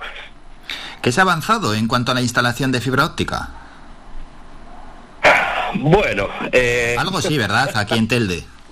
Bueno, en Telde sí, en Telde al fin y al cabo se ya tenemos un total de 12 barrios conectados, este, donde todavía hay gente de, de la Higuera Canaria, el mayorazgo, que, que por algunos problemas técnicos que hay que estar siempre encima, por esa misma razón seguimos exigiendo de que haya un, un ente que esté encima de, de la de la compañía instaladora para ver qué es lo que pasa, por, por, porque hay diferentes problemas, ¿no? Donde seguimos siendo nosotros los que estamos tratando de, de solucionarlos. En este caso, Saida Cruz está llevando el tema de, de la higuera canaria, el mayorazgo y, y esta plataforma. Y, y se está topando con un montón de problemas, qué permisos, qué palos, qué esto, qué aquello, ¿no? Cuando se suponía que todo esto debería de ser mucho más light y, y, y haberse trabajado de una, de una mejor manera, ¿no? Claro, ayer denunciaron en cualquier caso más agilidad en los procesos, menor burocracia. Sí, sí, lo- a ver, lo que pasa que de- de- de- eh, el hablar lo aguanta todo, vamos a ver la acción, ¿no? O sea, este, porque realmente acá lo que necesitamos es acción.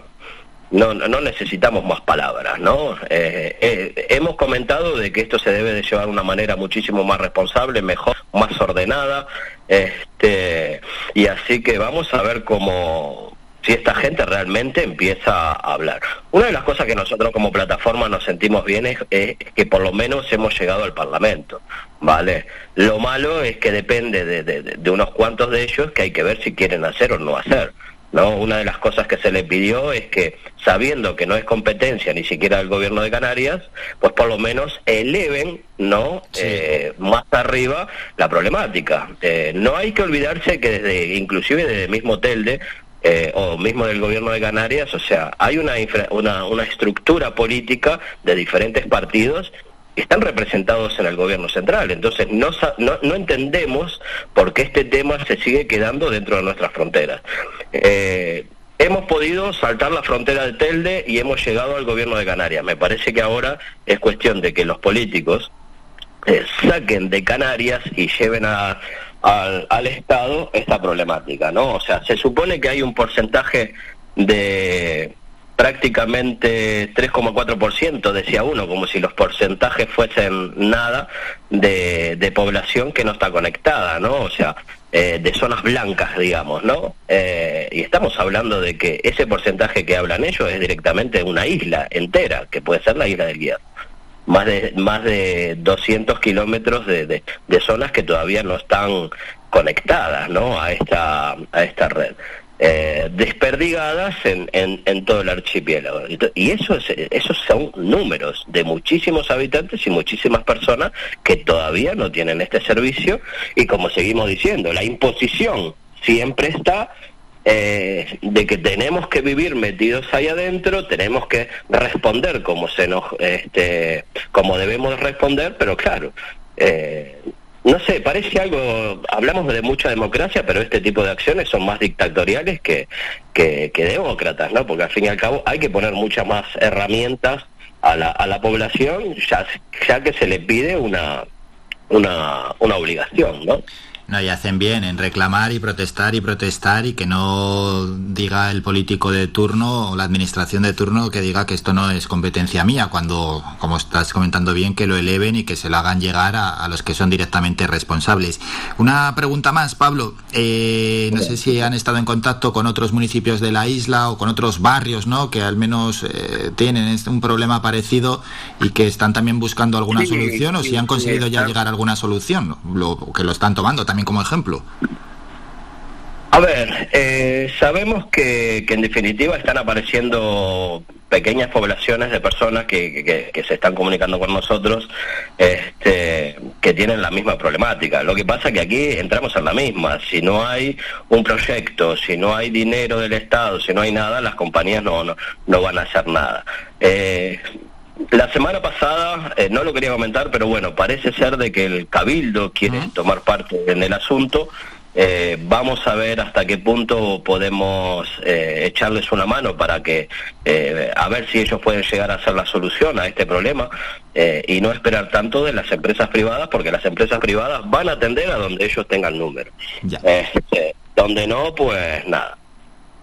Claro, sí, sí, eso está clarísimo, pero bueno, que esto es un bien de, interés general y, y, claro, las empresas tiran de número y donde les sale más rentable allí lo instalan, está claro, pero bueno es que el cabildo se moje en este asunto.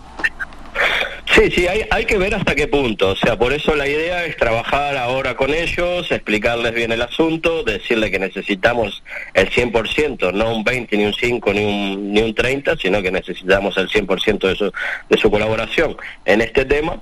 Este, y bueno, y, pero bueno, para mí es una buena noticia porque puede, yo estoy casi convencido que es la herramienta que nos faltaba para poder tender la fibra en todos esos espacios que, que al día de hoy necesitan infra, infraestructura, ¿no? Estamos hablando de la línea general.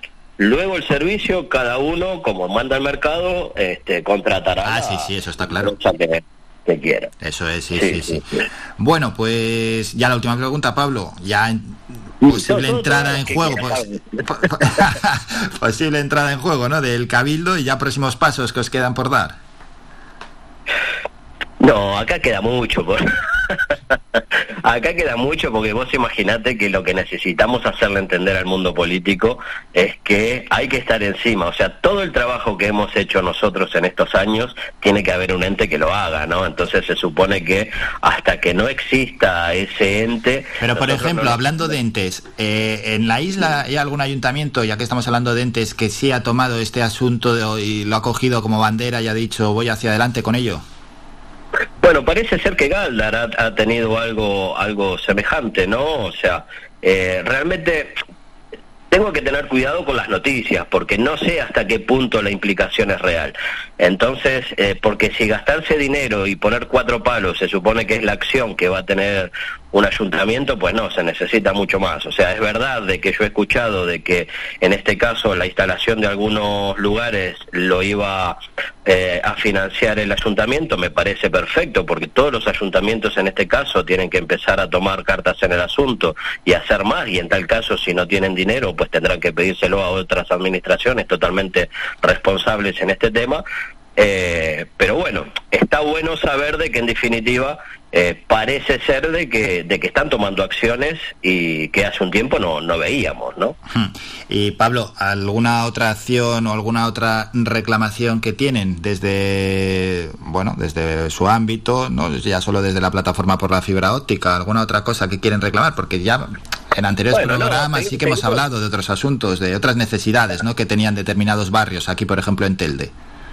Bueno, sí, seguimos, una de las cosas que seguíamos eh, insistiendo es que eh, de repente, bueno, hasta hace poco nos sacaron la financiación de lo que son las cloacas eh, en Valle de Casares.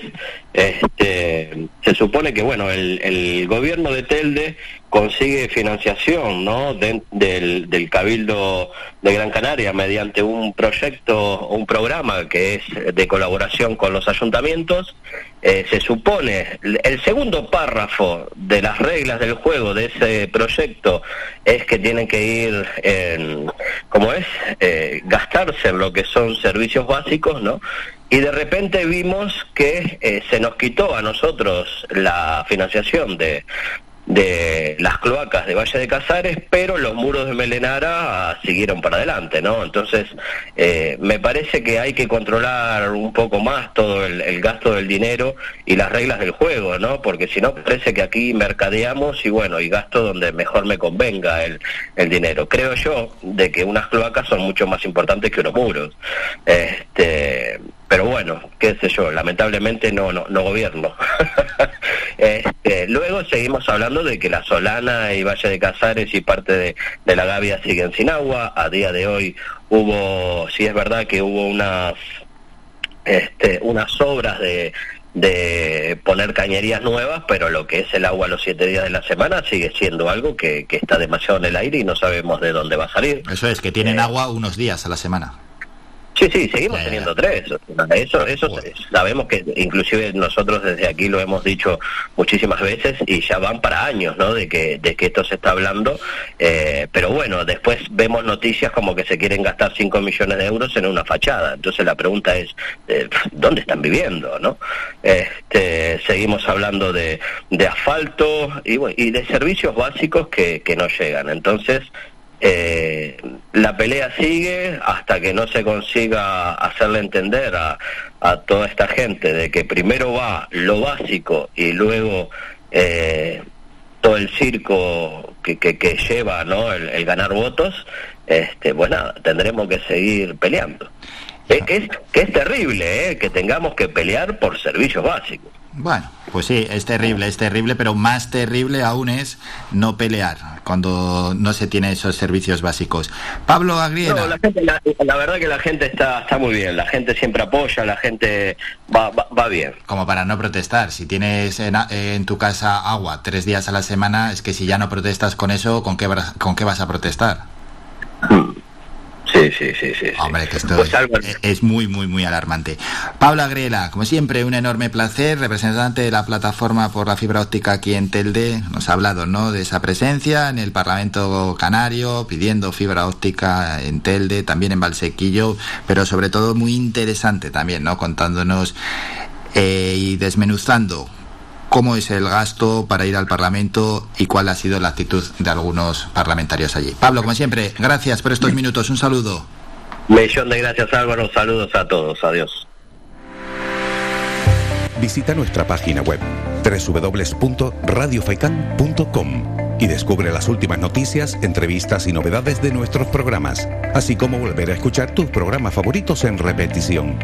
www.radiofaikan.com Vamos a hacer un descanso, nos vamos a publicidad y a la vuelta volvemos con música y hay que dejar unos apuntes deportivos. Hoy a las 2 de la tarde llegará Faikán Deportivo con Manolo Morales, pero vamos a dejar brevísimos apuntes donde ayer cayó el Club Baloncesto Gran Canaria en la Eurocup, eliminados por el Moraván Andorra. Una no voy a decir tragedia deportiva, pero vamos, un fastidio enorme. Luego hablamos de eso. Vamos a publicidad.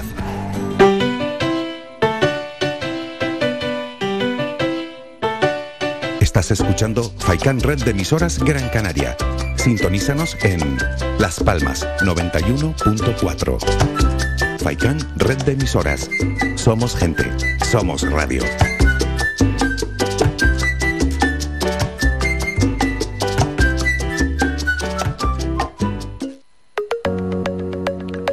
Sí al empleo, al desarrollo económico, a la sostenibilidad, a las energías alternativas, a las experiencias internacionales. La Mancomunidad del Sureste de Gran Canaria organiza el Seminario Internacional de Comarcas Sostenibles 2022. Días 27 y 28 de abril, Teatro Víctor Jara, vecindario. Asistencia libre y gratuita. Más información en www.seminariocomarcasostenibles.com. Sureste Sostenible, Agüimes, Ingenio y Santa Lucía.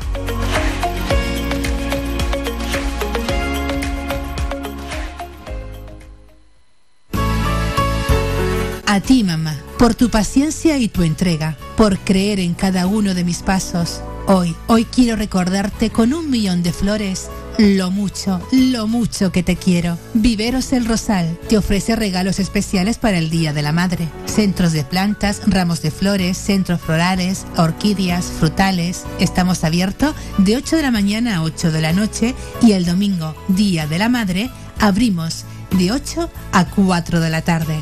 Teléfono 928 78 14 61. Estamos ubicados en la carretera general Montaña Los Vélez a Güimes. A ti, mamá, hoy te digo. Te quiero, mamá.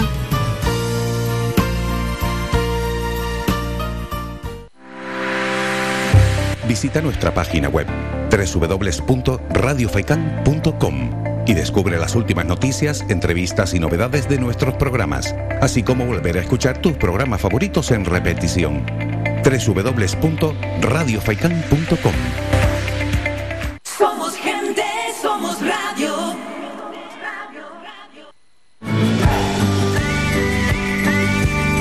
Escuchas Las Mañanas de Faicán con Álvaro Fernández. Suena Dani Fernández. Dile a los demás y dejamos los, los apuntes habituales aquí en el programa.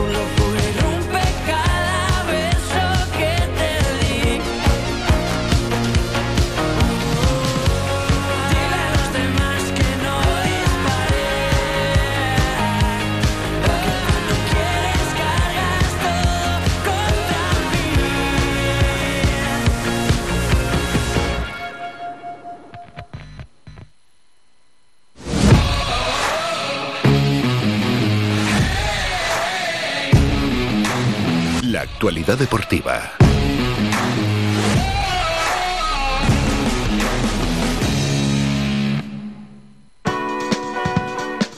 La actualidad deportiva que nos lleva ayer Boh, a ese partido del Eurocup, qué desilusión entre el Gran Canaria y el Moravanca Andorra, pasado del equipo andorrano. Ayer ganó 77-79 y eso que nos fuimos al descanso, no con una amplia renta, pero sí con 7 puntos, la cosa iba bien.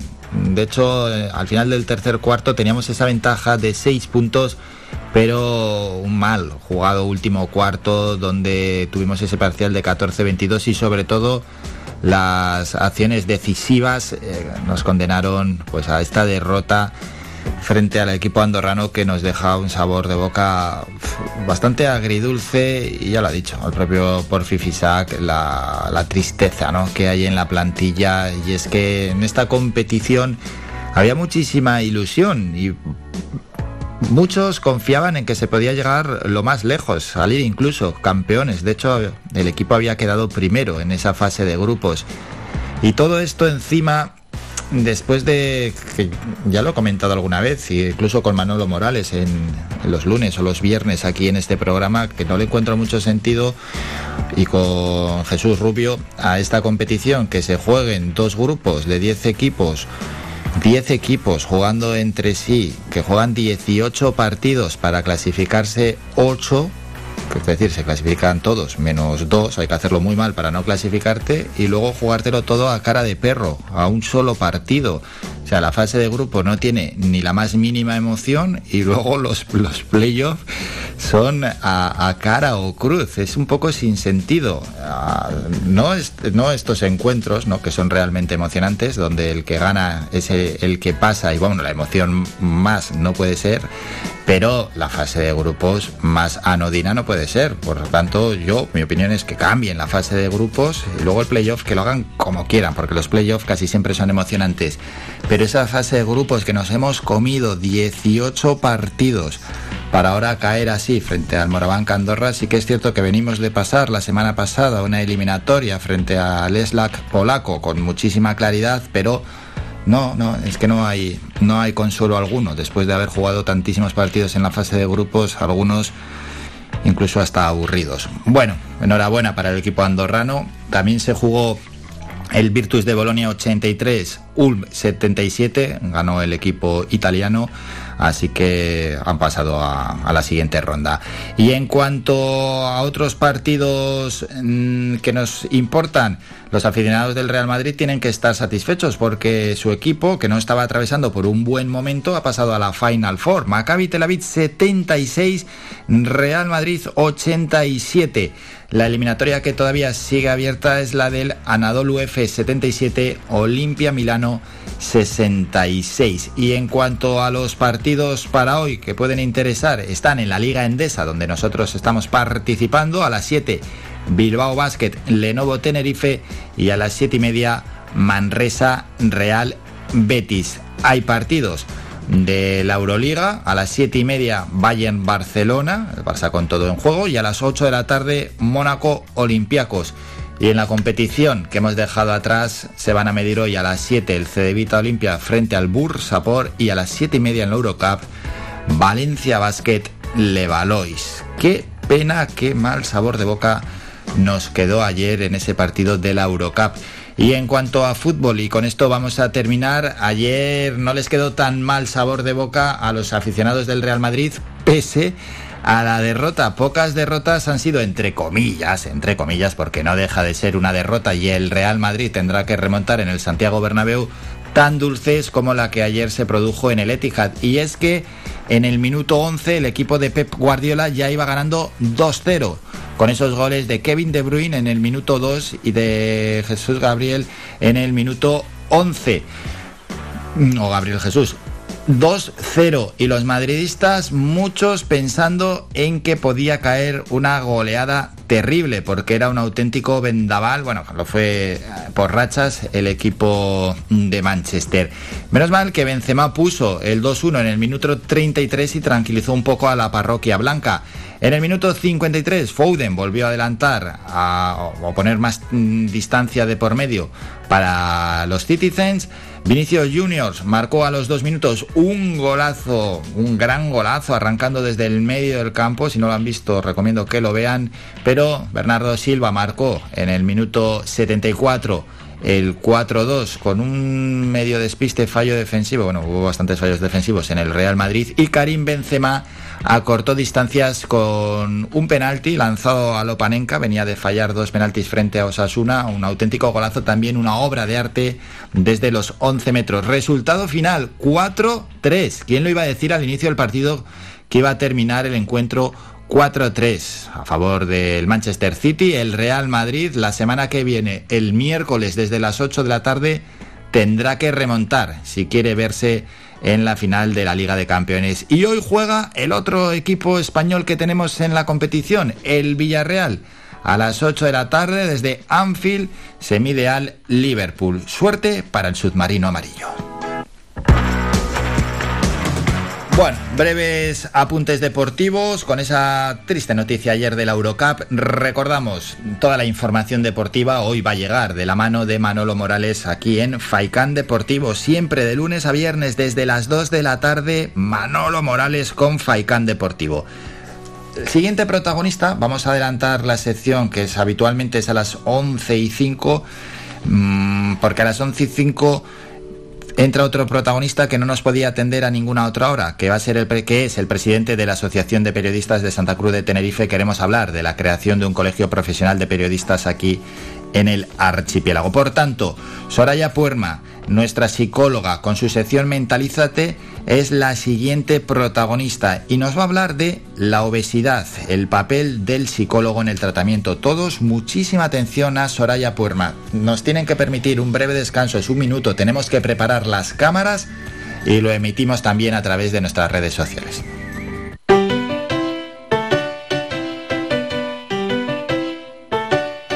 Estás escuchando Faikan Red de emisoras Gran Canaria. Sintonízanos en Las Palmas 91.4. Faikan Red de emisoras. Somos gente. Somos radio.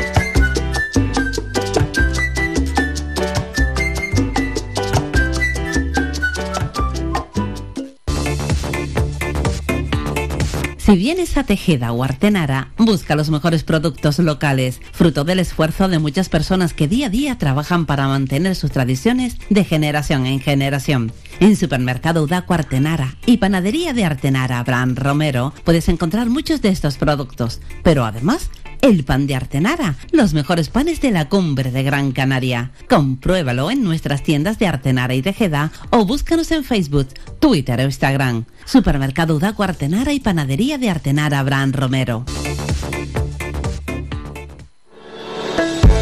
De lunes a viernes a la una de la tarde en Radio Faicán hablamos de salud con el doctor Vázquez. Te ofrece claves y consejos para una vida más saludable. Y todo el año, las 24 horas del día te atienden el teléfono 644 92 91 90. Recuerda 644 92 91 90. Para más información visita joseluisvázquez.es o escribe a info joseluisvázquez.es. Estará encantado de atenderte. Y no lo olvides, cuando necesites aliviar molestias, elige una cúrcuma de calidad. Elige Fitocur. En herbolarios y para farmacias, pide Fitocur, que te ayuda en casos de dolor e inflamación.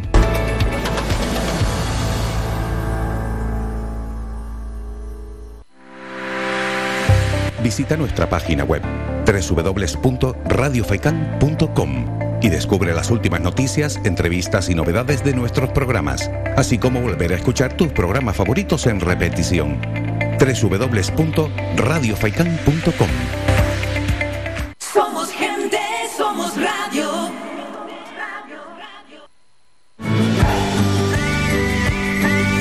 Escuchas Las Mañanas de Faicán con Álvaro Fernández.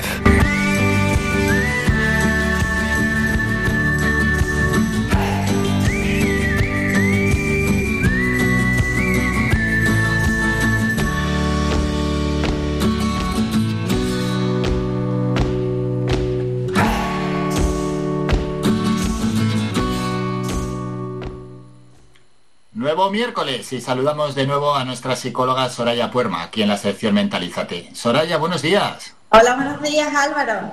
Bueno, Soraya, otra semana más y hay que presentar un nuevo tema a los oyentes. ¿Con qué vamos? Bueno, vamos a hablar sobre el tema de la obesidad y el sobrepeso, que bueno, mirando estudios de primero de año, eh, somos la segunda comunidad autónoma con más eh, grado de obesidad.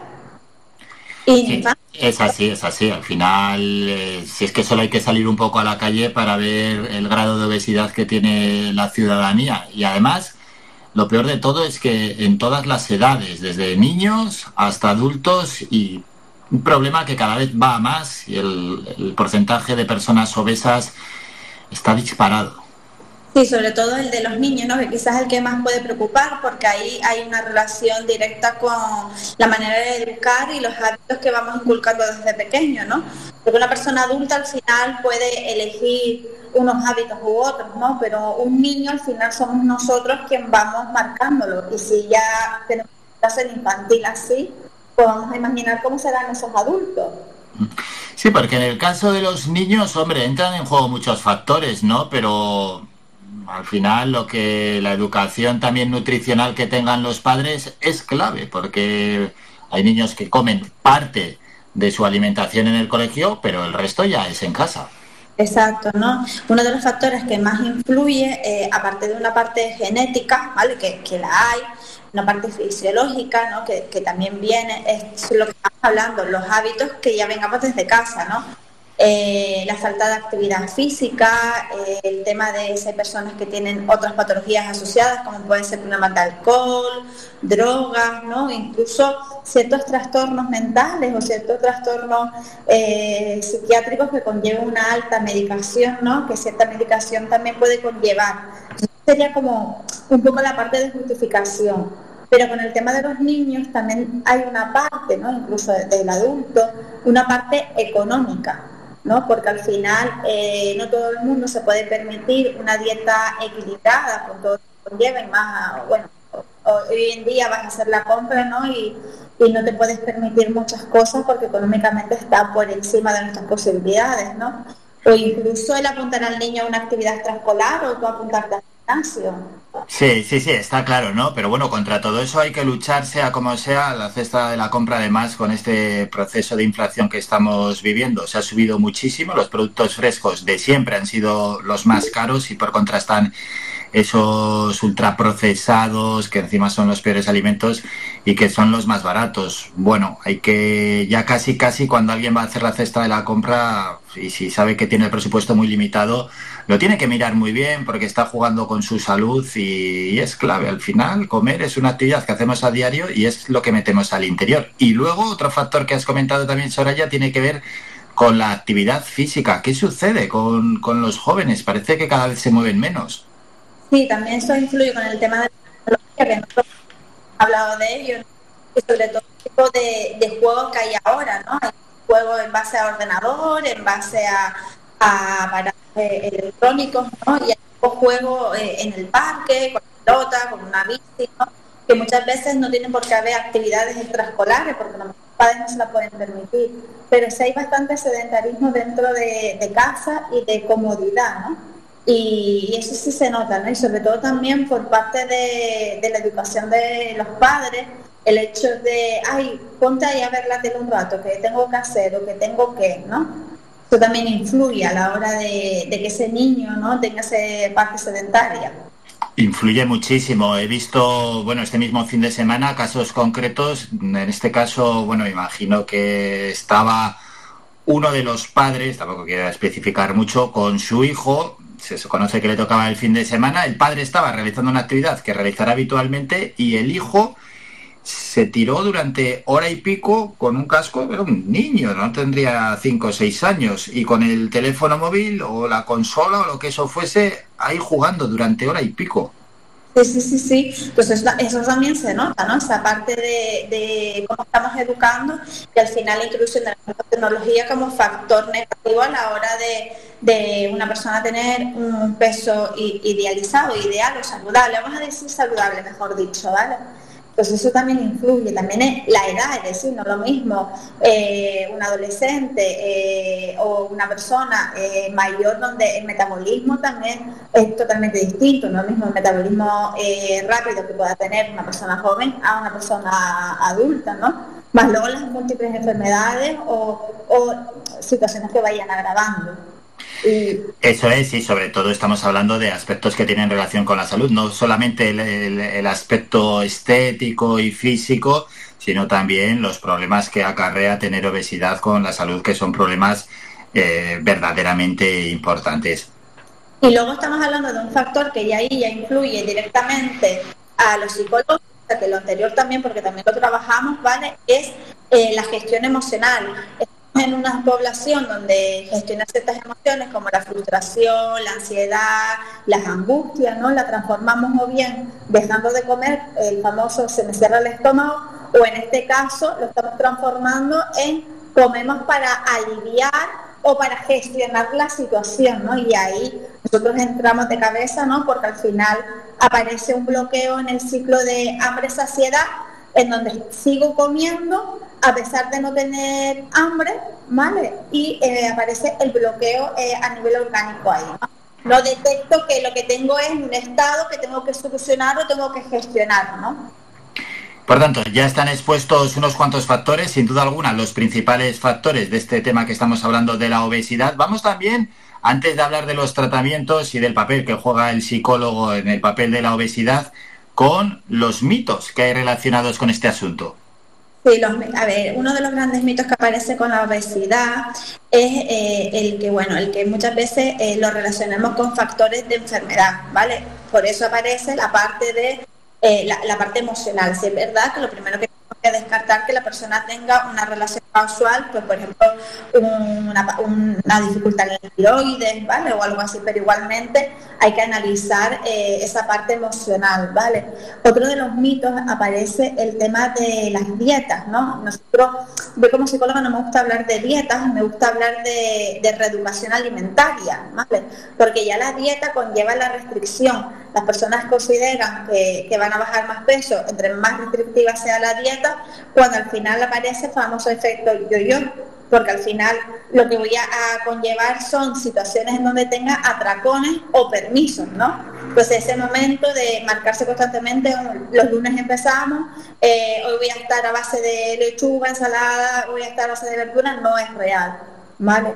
Incluso la gente dice, es que estoy obesa, obeso, y es que claro, es que yo hago dos comidas al día, y es que yo no entiendo por qué. Pues ese es uno de los factores que más eh, aparece eh, que la persona engorde y que tenga obesidad. El comer poco o dos veces al día.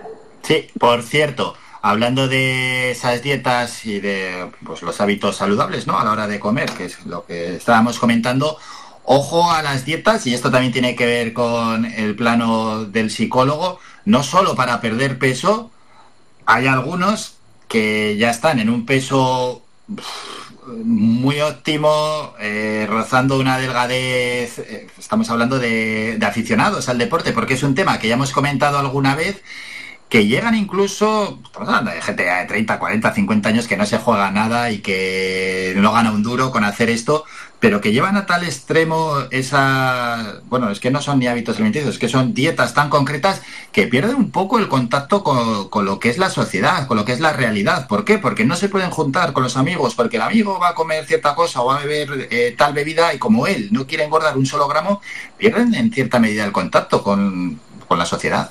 Exacto, hay una desconexión incluso de su propio cuerpo, porque su propio cuerpo le está pidiendo nutrientes y hay una desconexión de lo que estaba hablando antes, igual que en la obesidad aparece la desconexión del ciclo de la saciedad, de tengo que parar, en la parte de la delgadez aparece el bloqueo de tengo hambre. La cuestión es no eh, hacer caso a cómo está mi cuerpo, ¿no? Al final los estrés prueba que es la manera que tengo de gestionar situaciones de fuera, ¿no? Y al final que hago, controlo el que mi cuerpo, o por ejemplo la obesidad, tengo un descontrol sobre mi vida, sobre diferentes áreas, y me angustia tanto, no sé por dónde empezar, que lo que hago es ingerir grandes cantidades de comida. Vamos con algún mito más y ya pasamos a los tratamientos. Como estaba comentando antes, el mito de, la- reducir las comidas, ¿no? Aparece que la gente dice, no, es que no adelgazo y aún así como poco. Y es porque al final el cuerpo eh, es como bastante sabio, que tenemos que hacerle más caso, y aparece ¿no? el que adquiere toda la parte calórica, porque el cuerpo lo que siente es, no sé cuándo me vas a volver a alimentar. Entonces, ¿qué hace? Coger todos los nutrientes, tanto positivos como negativos, ¿no? Y al final empieza a coger los nutrientes eh, eh, que procesa el cuerpo, eh, bueno, que, hay que desechar, ¿no? Por eso aparece el tema de, la obesidad, por eso es tan importante las cinco comidas, el buen desayuno, el vale, sobre todo también los mitos de cualquier dieta vale, no vale, cada uno pues bueno, eh, tendrá que mirar cuál es su ritmo de vida, eh, si trabaja o no trabaja, si introduce o no introduce deporte, si tiene una enfermedad o no, no todo vale, ¿vale? No, mucha gente ahora está hablando mucho de, del ayuno intermitente, ¿no? Y se compara, pues, por ejemplo, con la famosa Elsa Pataki. A ver, estamos hablando de una persona que tiene tiempo para gestionar eso, estamos hablando de una persona que tiene eh, al nutricionista, un entrenador y posiblemente alguien que le cocine, ¿no? Entonces, claro, mm, ah, yo ahí yo puedo, pero una persona que tiene una- un puesto laboral de bastante sobrecarga durante el día, eh, tanto cognitiva o física, el ayuno intermitente puede ser hasta peligroso en cierta medida. Bueno, y ya expuestos algunos mitos, vamos con el tratamiento, el papel fundamental que tiene el psicólogo en estos trastornos de la obesidad. Lo primero a mí cuando me viene una persona con obesidad es eh, primero hacer como un estudio de, si hay obesidad en la casa, el, si el tipo de estilo alimentario, el ritmo, ¿no? Y sobre todo lo que sí aparece es bastante desajuste en los hábitos y en las rutinas, ¿no? Diarias. También aparece mucho el me aburro y como, ¿no? O me siento solo y como. Entonces, lo que primero, por ejemplo, yo hago es una reconstrucción de, tu semana y generar rutinas saludables. Nunca esfuerzo, no hay que forzar a la persona a, lo que es a, a caminar o a hacer deporte o a hacer algo que uno considera que, que sería saludable, sino averiguar qué es lo que la persona en ese momento es capaz de hacer y marcarnos objetivos de manera progresiva. El objetivo ya no solo es bajar de peso, el objetivo sería eh, empezar a eh, tener una vida saludable en todas las áreas de, tu vida, ¿no? Que ya una vez la persona empiece a identificar lo que no gestiona, las emociones que hace, que en ese momento en vez de solucionarlo o gestionarlo, lo traduce en comida, pues a medida que vamos dando herramientas o incluso de habilidades a la hora de, de los conflictos, ¿no? La persona al final eh, ya de por sí misma se va a regular. Si hay una obesidad bastante elevada, entonces sí es necesario la ayuda de un nutricionista. Ya nuestro nutricionista Iván ha hablado en otros momentos con respecto a, a esto, ¿no? Yo creo que nosotros trabajamos conjuntos incluso, ¿no? Eh, trabajamos a la par, nutricionista y, y psicólogo, porque de esa manera hacemos, pues bueno, un trabajo mucho más más, eh, como digo yo, más real, ¿no? Porque él va trabajando la parte alimentaria, que es la parte que el psicólogo no gestiona, y yo voy trabajando los miedos a los cambios que pueda tener, las dificultades, ¿no? Y, y toda esa situación. Y la verdad que es importante, pero lo primero es eh, reconstruir la vida, ver cuáles son realmente los focos que no son capaces de, de gestionar y trabajando poquito a poco. Sobre todo, el, la buscar la parte saludable de todo esto. Y con eso nos quedamos. Soraya, como siempre, un enorme placer. Nos citamos ya para el próximo miércoles. Feliz semana. Igualmente. Somos la mejor información, música y entretenimiento. Las mañanas de Faikán.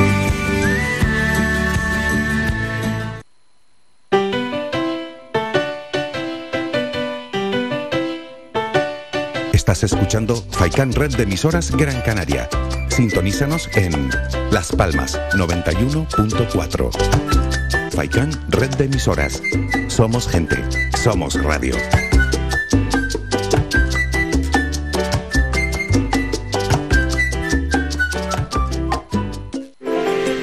Conoce Valle Seco, conoce sus comercios, apoyando a nuestro tejido empresarial. Tiendas, bares, mercado, profesionales, empresas, restaurantes, bazares, turismo rural, barberías, peluquerías, siempre han estado aquí en Valle Seco.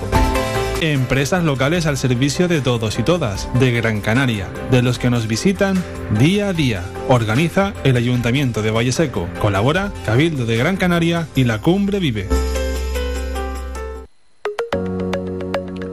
Sí al empleo, al desarrollo económico, a la sostenibilidad, a las energías alternativas, a las experiencias internacionales. La Mancomunidad del Sureste de Gran Canaria organiza el Seminario Internacional de Comarcas Sostenibles 2022 días 27 y 28 de abril, Teatro Víctor Jara, vecindario, asistencia libre y gratuita. Más información en www.seminariocomarcasostenibles.com. Sureste Sostenible, Agüimes, Ingenio y Santa Lucía.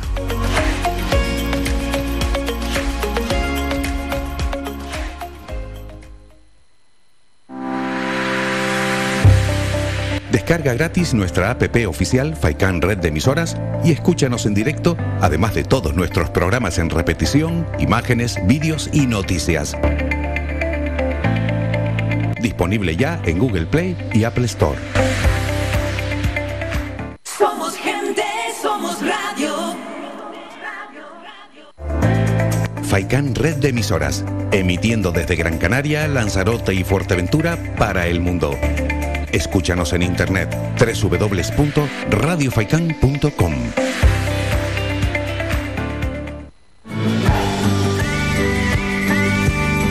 Escuchas Las Mañanas de Faicán con Álvaro Fernández.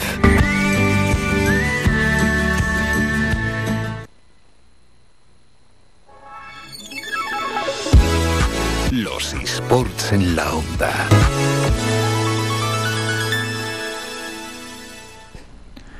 Los eSport en la onda de la mano de eSportal en Canarias que siempre nos traen a un protagonista y un protagonista importante. Y hoy nos vamos a ir hasta Murcia para hablar con Sergio Paredes. Él es psicólogo general sanitario de UCAN Tokiers y hay que hablar de la importancia que tienen los psicólogos en este ámbito, ¿no? En los equipos de eSport. Sergio, buenos días. Hola, buenos días. ¿Qué tal? ¿Cómo va todo por Murcia? Fantásticamente bien, la verdad. Espero que por allí también. Ya pasó el bando de la huerta, ¿no? Sí, el martes pasado. Bueno, espero que espero que, que hubiera que haya ido todo bien por allí. Que vamos a hablar ya del tema, el tema que, que tenemos entre manos y es esa importancia que tenéis los psicólogos en los equipos de eSport. Sí, es un, tema que a mí personalmente me, fascina, la verdad. y que hay que explicárselo a los oyentes paso por paso para que vayan entendiendo la importancia, ¿no? La necesidad, ¿por qué crees que es necesario un psicólogo en un equipo de eSport, bueno, y, en tantos ámbitos, ¿no? En tantos ámbitos eh, de deporte tecnológico, de deporte también al que estamos más habituados, pero bueno, vamos a ir con los videojuegos, con los eSports, que es el tema que nos toca hoy. ¿Por qué es necesario un psicólogo? Bueno, eh, si lo comparamos con lo que podríamos decir el deporte tradicional, eh, tenemos una temporada deportiva en la cual los equipos están compuestos por personas que son muy jóvenes y a lo largo de una temporada pues tú puedes saber que te enfrentas ante momentos de altibajos emocionales, por así decirlos, ¿no? Pues imagínate frustración ante una mala racha de resultados, por ejemplo. Ese tipo de tensiones y ese tipo de gestión y de regulación emocional la puede llevar a cabo un profesional de la psicología que está especializado en ello y de manera que tienes un nutricionista, alguien que se ocupa del apartado de ejercicio físico en un equipo, pues el psicólogo puede dar ese valor añadido al equipo en lo que es el alto rendimiento dentro del club, de los jugadores y las jugadoras del club, como también en buscar un equilibrio en el desarrollo del autocuidado y de hábitos saludables en esas personas. Por eso es una labor que desde mi punto de vista eh, tiene mucho que dar y sobre todo que decir. Qué profesionalizados están ya los equipos, ¿eh? también nutricionistas, comentado. Sí, sí, también nutricionistas, preparadores físicos. Eh, si coges el concepto de alto rendimiento, eh, lo puedes mm, definir desde tantas uh -huh. vertientes que creo que la psicología es una más de ellas y de las imprescindibles. Y como psicólogo, eh, ¿cómo enfocas, cómo encaras el trabajar con un equipo de eSport? Bueno, eh, parte de mi intervención sobre todo se basa en lo que es la formación o lo que nosotros llamaríamos la psicoeducación. Uh -huh. Es decir, eh, en este proyecto de aquí de Ucan Talkers eh, tenemos dos equipos, uno de League of Legends y uno de Valorant, y también tenemos un proyecto de bases, que es como nosotros llamamos la academia, en el cual nosotros lo que hacemos es formar no a profesionales, sino a futuros profesionales. Entonces, ¿qué herramientas puede aportar la psicología o qué herramientas puedo aportar yo en este sentido? Pues, por ejemplo, ¿cómo puedo comunicarme con mis compañeros si necesito ayuda? ¿Cómo puedo manejar ese estado de tensión emocional ante la partida? ¿Qué puedo hacer yo? ¿Qué puedo aportar a mi equipo para sentirme útil? Y esas son una serie de herramientas que tienen mucho que ver desde lo que es la prevención de problemas dentro de, de la- de mi propio rendimiento en el juego, como a nivel de bienestar emocional y bienestar personal. Al final se trata de que estamos aquí compartiendo incluso en una gaming house, ¿no? Muchos momentos juntos donde no estamos ni con la familia, ni con amistades, ni nada, y eso cuesta. Entonces, en ese día a día, tener esas herramientas para decir, oye, pues se trata de que lo pasemos bien, ¿no? Que al final somos una piña. Pues va todo ligado a eso. Ahí está, ese día a día. Claro, es que hay que diferenciar lo que es eh, el día a día, es decir, fuera de la competición y la competición. El trabajo tiene que ser tanto, ¿no? Fuera de la competición, cuando se está entrenando, cuando se ha tenido buenos o malos resultados, por supuesto, después y antes de la competición, y luego en el momento clave, donde hay que darlo todo, que es cuando se está compitiendo. Sí, sí, de verdad que cada día es una sorpresa. Y hay que saber gestionar eso, porque por ejemplo, centrándonos en la competición, ahí está la presión. Hay a determinados jugadores que la presión les sienta bien y a otros que les sienta fatal, ¿no? ¿Esto cómo se gestiona? Eso además en el artículo lo, lo expresaba así, como en plan, sí, cada persona es un mundo y cada persona tiene diferentes necesidades, ¿no? Y están los que ante la presión, pues a lo mejor lo típico de que están resoplando en la comunicación, que lo observas, se quedan callados y le dices, oye, que es que a veces, incluso aunque no estés haciendo algo en la partida, me refiero a nivel de, de que estés contribuyendo al resultado global del equipo, sí que puedes hacer algo. O sea, te pongo la perspectiva de un shooter en el cual si te eliminan de la ronda y en esa ronda no estás participando, estás en el, en el mismo canal de comunicación con tu equipo. Pues un simple venga, tira para adelante, lo vamos a conseguir y demás, aporta mucho más que un silencio. Y eso en los entrenamientos es más fácil de inculcarlo porque no tienes la sensación de que te juegues algo. Pero en el momento clave que es en el partido, pues sí, ahí tienes que tener esas claves bien entrenadas antes de esa competición para que ese día sea algo automático. Y estamos en ese proceso. Por lo general, la presión mm, que suele afectar de, porque estamos eh, esa diferenciación que hemos hecho no, de manera negativa a la mayoría de los jugadores. Es que eso, a los que les sienta bien, a mí, bueno, pues oye, yo los admiro casi casi, ¿no? Que la presión, venirte arriba en, en esos momentos de presión, es algo que tienen ganado ya. Bueno, te, pon- te pongo el ejemplo de una ronda en la que te quedas tú solo, por ejemplo, y tienes a todos tus compañeros viéndote y te estás jugando el resultado de, de ganar un torneo, ¿no? Por ejemplo, que todo depende de ti. Pues si tú previamente a eso has entrenado, mm, que tus compañeros confían en ti, pues a lo mejor eso para ti no representa una presión. Significa en plan, venga, lo voy a hacer por vosotros. No. Entonces yo creo que la presión en sí misma eh, te puede afectar negativamente, pero no como tal es algo negativo. Depende de la manera que tiene el jugador de autogestionarlo. Entonces, como cada persona es un mundo, hay que entender de qué manera le afecta a esas personas para tratar de, como yo digo, canalizarlo en una dirección positiva, que es que te ayude a mejorar tu, rendimiento. O sea, aquí estamos utilizando cada herramienta o cada cosa que nos pueda afectar, cada fenómeno, en peldaños de una escalera para subir alcanzar nuestros objetivos. A ver, que la charla que estamos teniendo con Sergio Paredes está relacionada con los eSports, pero que nos puede servir casi casi para el día a día, ¿eh? Para afrontar también retos que tenemos en la vida o incluso momentos que tenemos en nuestra profesión. Así que todos muchísima atención. Mm, ahora, hay que gestionar todo lo que estamos comentando, pero Sergio, también hay que saber gestionar las victorias y las derrotas, tanto cuando se gana como cuando se pierde. Saber ganar y saber perder Sí, es una asignatura que, que cuesta bastante, ¿no? Porque al final, para mí, que es lo que yo intento inculcar, cuando tú juegas un partido, ese partido solo entiende de la- del equipo que hace el mejor juego en ese momento. O sea, que tú ganes ahora no significa que tú seas mejor mañana, ni mucho menos, ¿no? Entonces, una derrota o cinco derrotas seguidas no te pueden condicionar a que la siguiente partida sea una derrota, del mismo modo que si tú apuestas cinco veces a que salga par y las cinco veces sale impar, la siguiente no tiene por qué salir siendo impar, ¿no? Entonces, como yo digo siempre, aquí estamos para romper estadísticas. Las estadísticas siempre están para romperlas, pues nosotros las rompemos, ¿no? Ese es un poco el mensaje. Qué bueno. Y por ejemplo, a la hora de encarar un reto, en este caso en los esports, es a la, a la hora de enfrentarte a un rival, la imagen que hay que tener de un rival, porque los rivales están ahí, sabemos los- lo que han ganado o lo que no han ganado. sus datos, sus cualidades, etcétera, cómo hay que afrontar ¿no? esa pugna contra un rival al que a veces podemos considerar superior o muy superior, o por otra parte también, viendo si sus resultados no son muy buenos, lo podemos considerar inferior. Claro, esto también es importante. Yo creo que ahí eh, es muy importante también distinguir que hay dos fases antes de encarar un partido. La fase preparatoria, donde estás estudiando tu rival, qué es lo que hace, y luego está la fase en la cual eh, tu rival eres tú mismo. Es decir, cuando tú estás jugando un partido y tienes ventaja, eso se puede convertir en una desventaja para ti. Si no sabes gestionarlo, si no sabes mantener el focus en la partida, decir, bueno, voy a seguir haciendo mi juego, me voy a centrar en lo que yo estoy haciendo, en cómo puedo mejorarlo. Entonces, si a lo mejor estás teniendo una racha de victorias o te enfrentas con un rival que puede ser inferior, y eso de inferior tenemos que discutirlo, ¿no? Porque aquí no hay inferiores, aquí hay días. ¿Mm? Pues eh, el jugador tiene que tener esas herramientas para decir, me viene un pensamiento de este tipo, un pensamiento automático ante esta situación, paro, gestiono. ¿Qué me está queriendo decir este pensamiento? ¿Es un pensamiento que me ayuda a estar centrado en la partida o por el contrario me está quitando ese focus, ¿no? Entonces yo tengo que gestionarlo de esa manera, reestructurarlo para que no perder ese focus. Lo mismo con equipos que son en teoría superiores.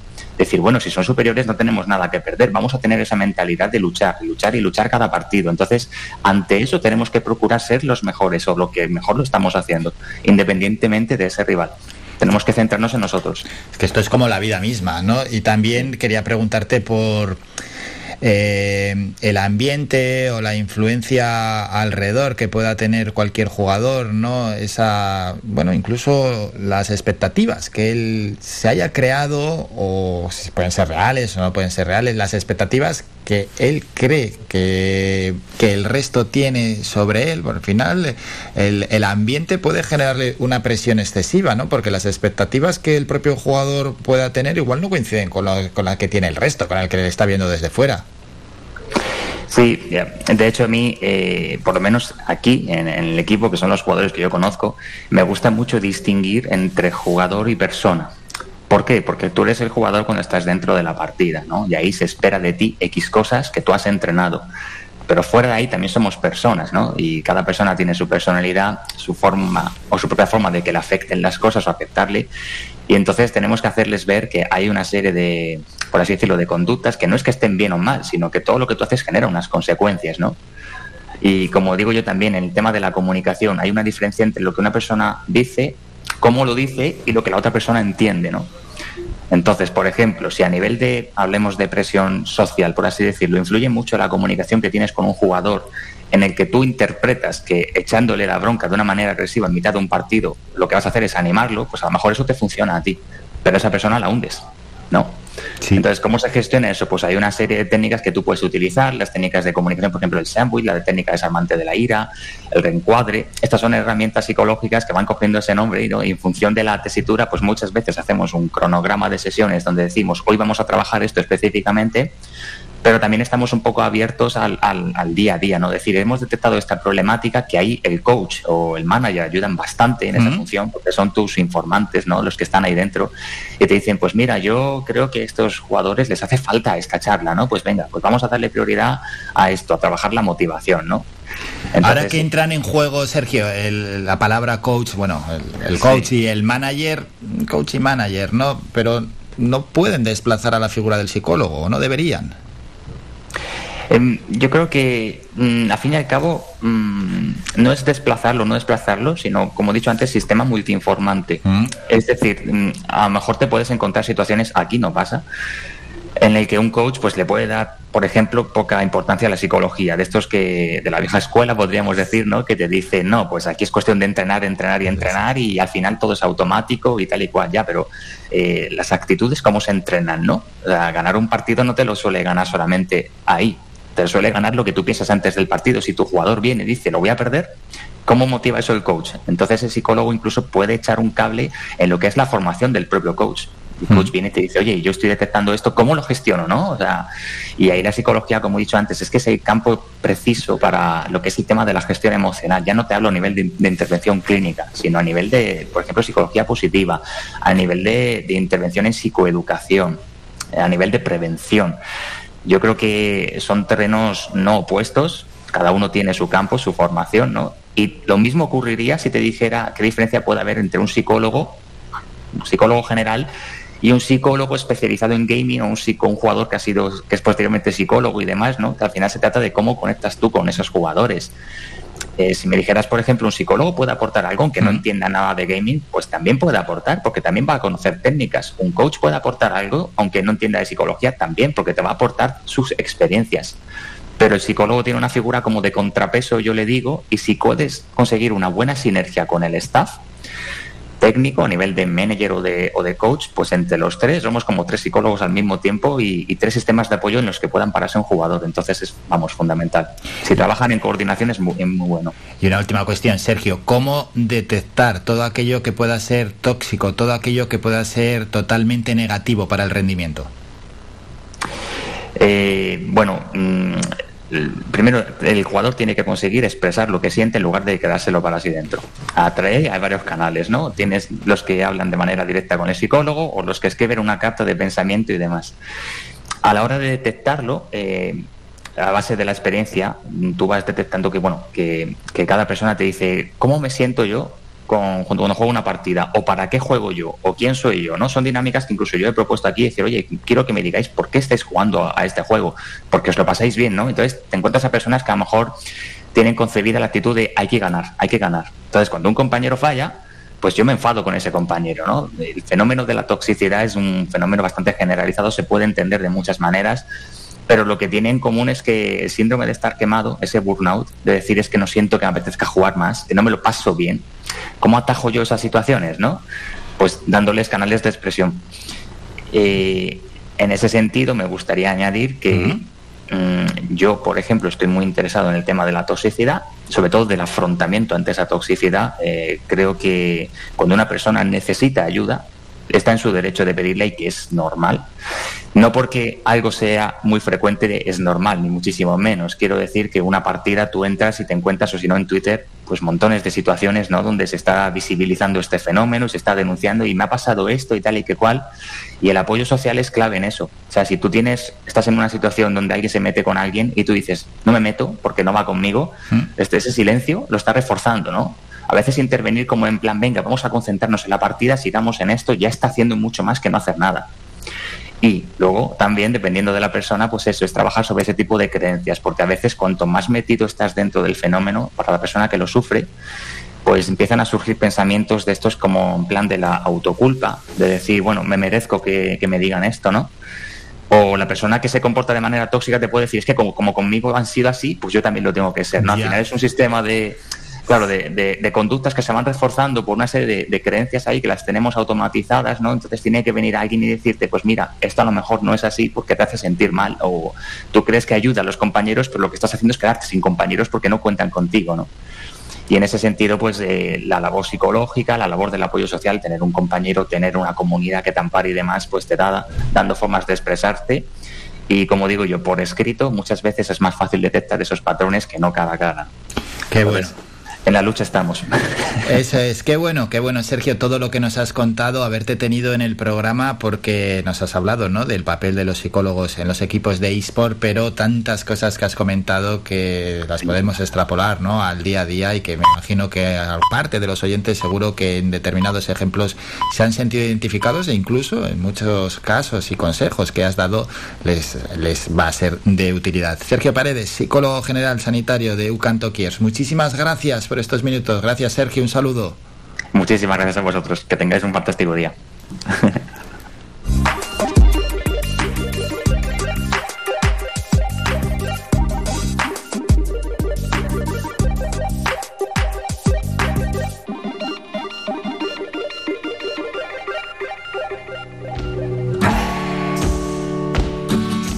sonado las horarias, nos vamos a publicidad, volvemos con un boletín informativo y luego hablamos con Salvador García, el presidente de la Asociación de Periodistas de Santa Cruz de Tenerife, y es que está en marcha la creación de un colegio profesional de periodistas. Hay que hablar un poco también de los periodistas, que hablamos de todas las profesiones menos de la nuestra.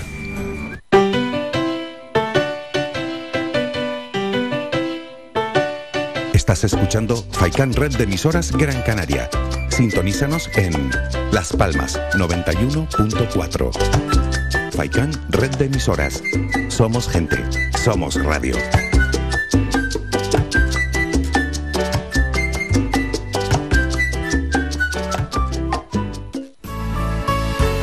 A ti, mamá, por tu paciencia y tu entrega, por creer en cada uno de mis pasos Hoy, hoy quiero recordarte con un millón de flores lo mucho, lo mucho que te quiero. Viveros El Rosal te ofrece regalos especiales para el Día de la Madre. Centros de plantas, ramos de flores, centros florales, orquídeas, frutales. Estamos abiertos de 8 de la mañana a 8 de la noche y el domingo, Día de la Madre, abrimos de 8 a 4 de la tarde. Teléfono 928 78 14 61. Estamos ubicados en la carretera general Montaña Los Vélez a Güimes. A ti, mamá, hoy te digo. Te quiero, mamá.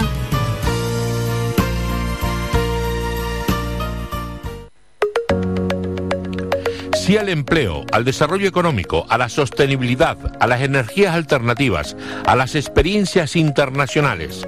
La Mancomunidad del Sureste de Gran Canaria organiza el Seminario Internacional de Comarcas Sostenibles 2022. Días 27 y 28 de abril, Teatro Víctor Jara, vecindario. Asistencia libre y gratuita. Más información en www.seminariocomarcasostenibles.com. Sureste Sostenible, Agüimes, Ingenio y Santa Lucía.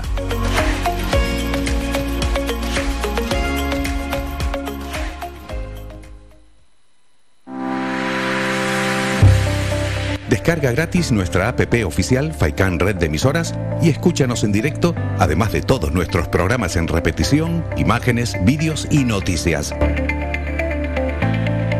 Disponible ya en Google Play y Apple Store.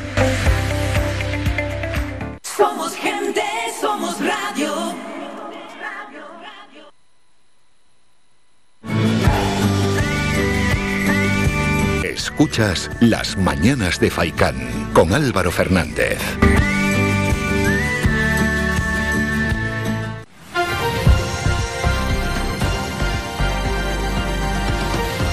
Noticias.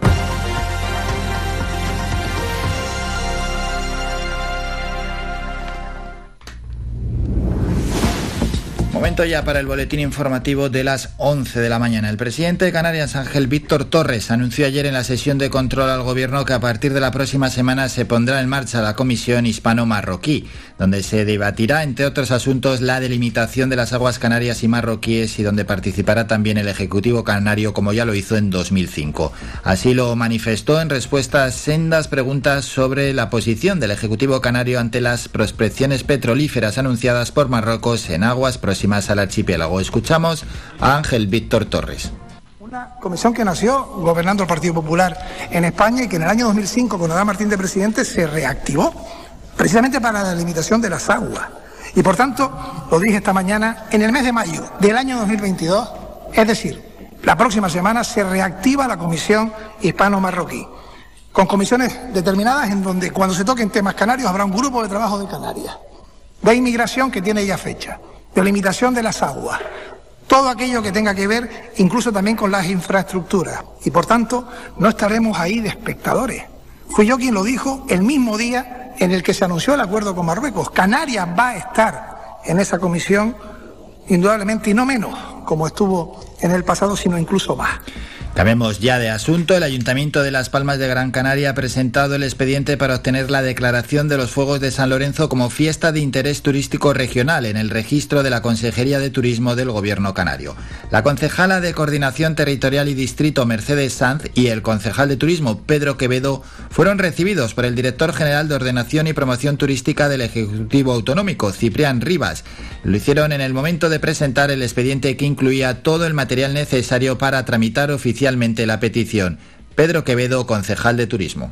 Este es un elemento muy especial para la ciudad y para San Lorenzo porque es el reconocimiento a una singularidad. ¿eh? San Lorenzo es un antiguo municipio ¿eh? Eh, con elementos diferenciadores sobre el resto del municipio y en consecuencia tienen unas fiestas que también son singulares.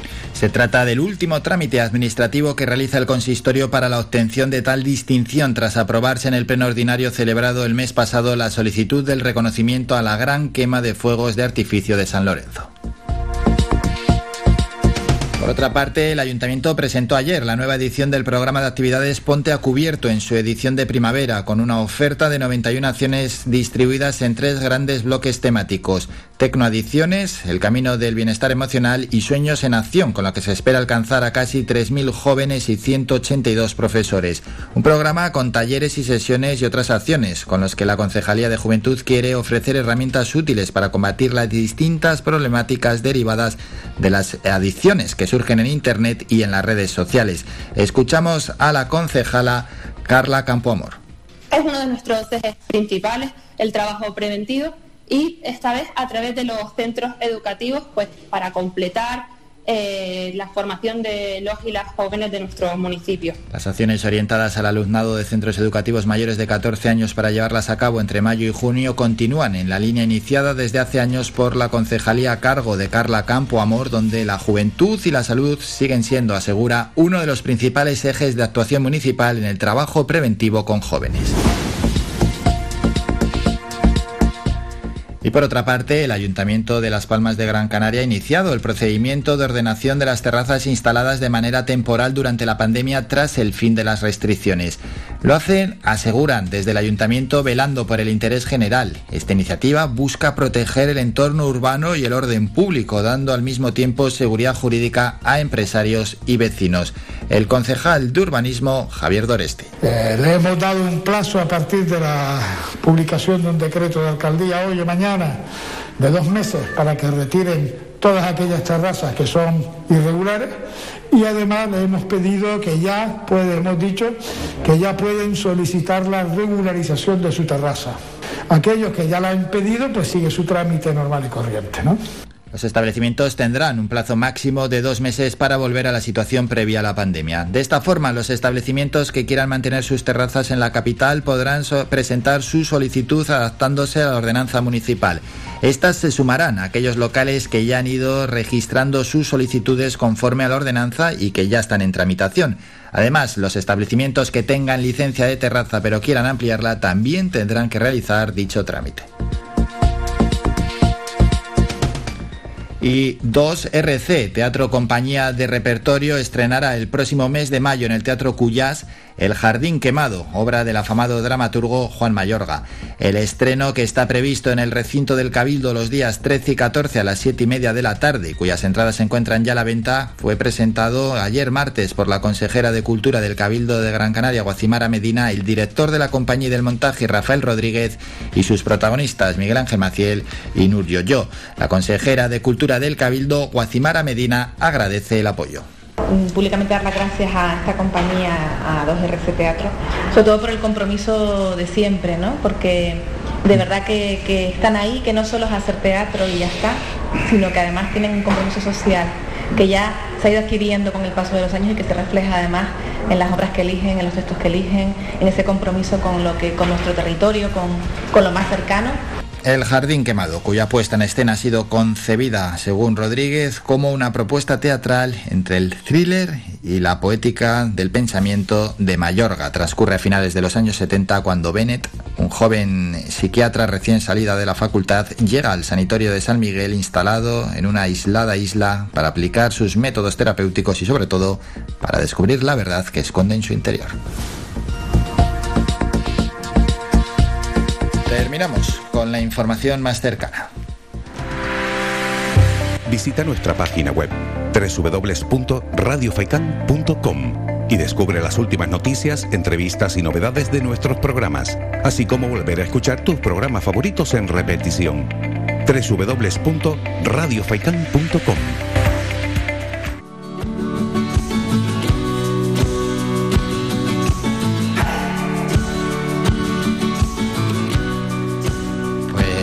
Pues, pues, vamos a hablar de la profesión. Nos atienden todos los protagonistas.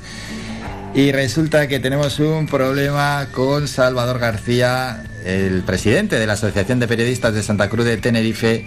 Hay que hablar de la creación del Colegio Profesional de Periodistas. Aquí estamos, entre periodistas, intentando conectar y resulta que es lo, lo que peor nos está saliendo. Vamos a ver si casualidad. Si Salvador nos coge ya de una vez y podemos hablar de este colegio profesional de periodistas.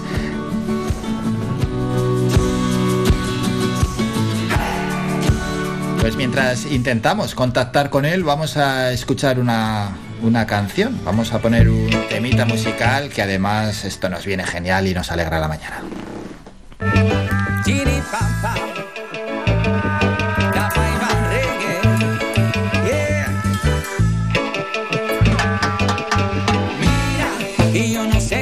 Pasando.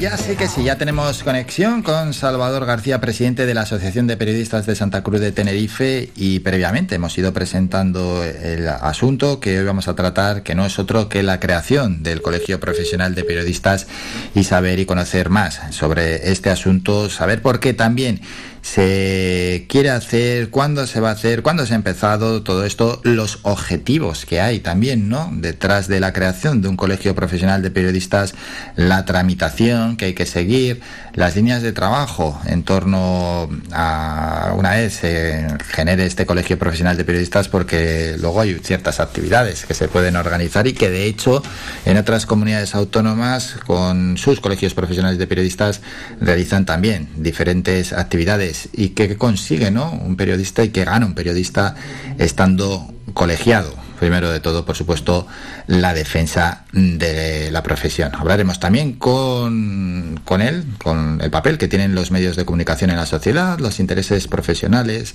el papel que ahora juegan las redes sociales y si esto puede sustituir a, a los profesionales de la comunicación. Vamos a ver si podemos contactar con Salvador García, que yo me las prometía muy feliz y lo estaba anunciando aquí casi casi a bombo y platillo, pero resulta que se ha cortado la conexión. Menuda jugarreta nos está jugando, en este caso, nunca mejor dicho, la conexión, la cobertura. Ahora que íbamos a hablar de periodismo, nos está dejando hasta en mal lugar. Incluso, a ver, porque sí que es cierto que hemos llegado a tener esa conexión directa con Salvador García, el presidente de la Asociación de Periodistas de Santa Cruz de Tenerife. Vamos mientras tanto con la canción que estaba sonando. Ven aquí junto a mí, pasando.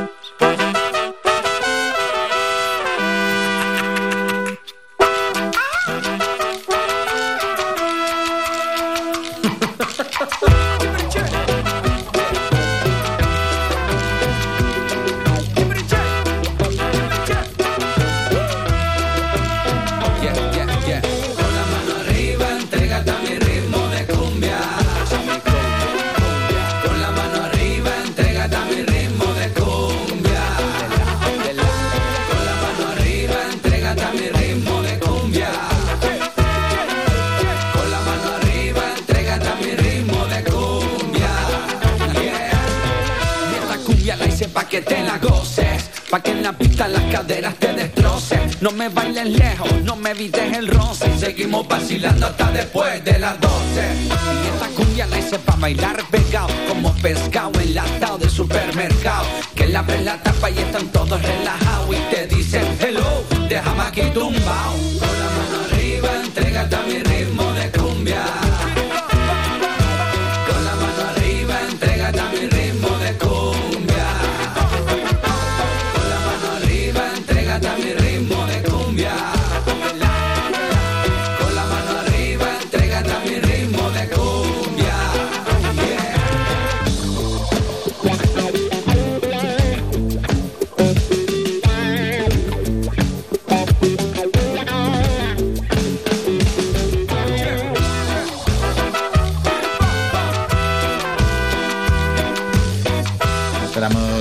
tiempo, hemos presentado el asunto, ya por fin parece que se ha resuelto esos problemas de conexión telefónica y tenemos al otro lado al presidente de la Asociación de Periodistas de Santa Cruz de Tenerife, Salvador García. Salvador, buenos días.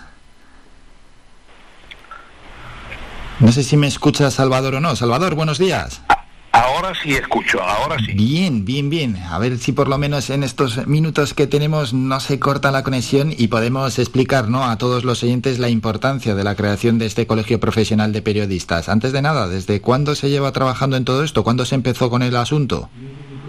Bueno, llevamos muchísimo tiempo, eh, de modo que eh, situar ahora una referencia temporal concreta se me hace incluso difícil, porque claro, esto es una eh, gestión continuada en el tiempo que conlleva mucho eh, bagaje, digamos, burocrático y, eh, en fin, pues se ha retrasado, se ha demorado por distintas circunstancias, pero parece que ahora estamos ya en el trance definitivo. Y lo explico brevemente si me lo permites. Sin duda alguna. Vamos con ello. Eh, se trata de crear el Colegio Profesional de Periodistas Canarios.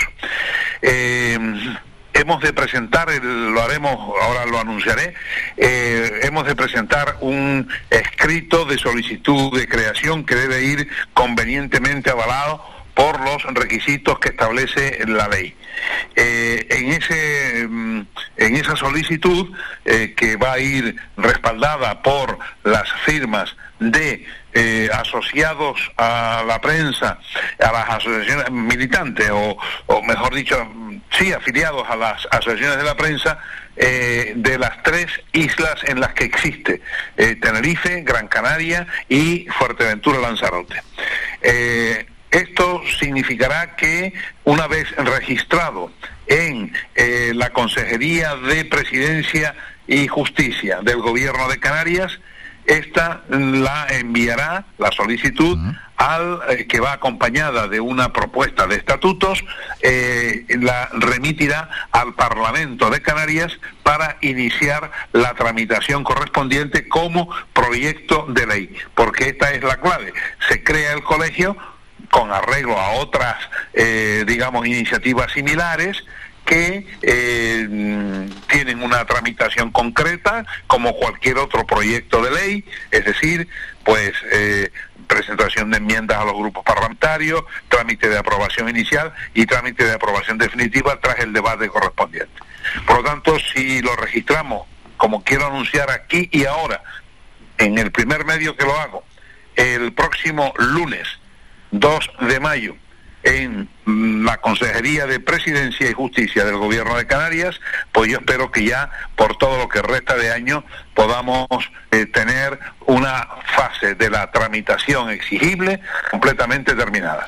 Ojalá así sea el anuncio en este primer programa, en esta intervención. Ya está marcada, por tanto, la hoja de ruta, la tramitación que hay que seguir. Y para los oyentes a los que el periodismo les coge un poco de lejos, ¿cuáles son los objetivos de crear este colegio? Pues mira, la defensa y la protección de los profesionales de la información. Eh, yo creo que es un hecho que en estos momentos eh, resulta positivo para todos los que de alguna manera les interesa el periodismo, tanto los que son profesionales en activo como los receptores de su trabajo. Lo que se quiere es tener una profesión digna y debidamente protegida en derechos, libertades, para que los profesionales puedan trabajar con seguridad y estabilidad. No es el primer colegio en España, no estamos presumiendo de eso, todo lo contrario, eh, vamos a eh, seguir en algunos casos incluso las pautas de otros que ya tienen eh, veteranía y ya tienen una sólida experiencia en el funcionamiento. No se trata de hacer de los profesionales de la información, digamos, una clase privilegiada. No se trata de que obtengan derechos más allá de los que pueda tener o, lograr eh, pues otros colectivos. Se trata sencillamente de darles la adecuada protección, el debido rango. Eh, para eso se recoge en los estatutos que ya, eh, repito, el próximo lunes el proyecto de estatutos que luego será sometido actualmente a una aprobación definitiva. Sí, y ese es el trabajo que hacen otros colegios profesionales de periodistas en otras comunidades autónomas y ahí está también esa red de colegios profesionales de periodistas. Defensa de la profesión, defendernos concretamente de quién, cuáles son nuestras principales amenazas, los riesgos también que corremos. Pues yo me pongo en la desembocadura de ese planteamiento, es decir, la democracia en estos momentos está necesitada de medios libres, de medios independientes y de personal eh, cualificado para desarrollar aquellos productos eh, informativos que eh, realmente permitan a los consumidores de información disponer de una de un bagaje concreto de mm, posibilidades, primero que nada pluralistas, de acceder a información y a medios en donde, pues, eh, por distintas razones, igual eh, puedan encontrar alguna dificultad o algún problema. Esto se hace, eh, pues, con la voluntad de mm, cualificar el producto informativo y mejorar sobre todo la calidad de la democracia desde este ángulo, cosa que creo que no está lamentablemente sucediendo.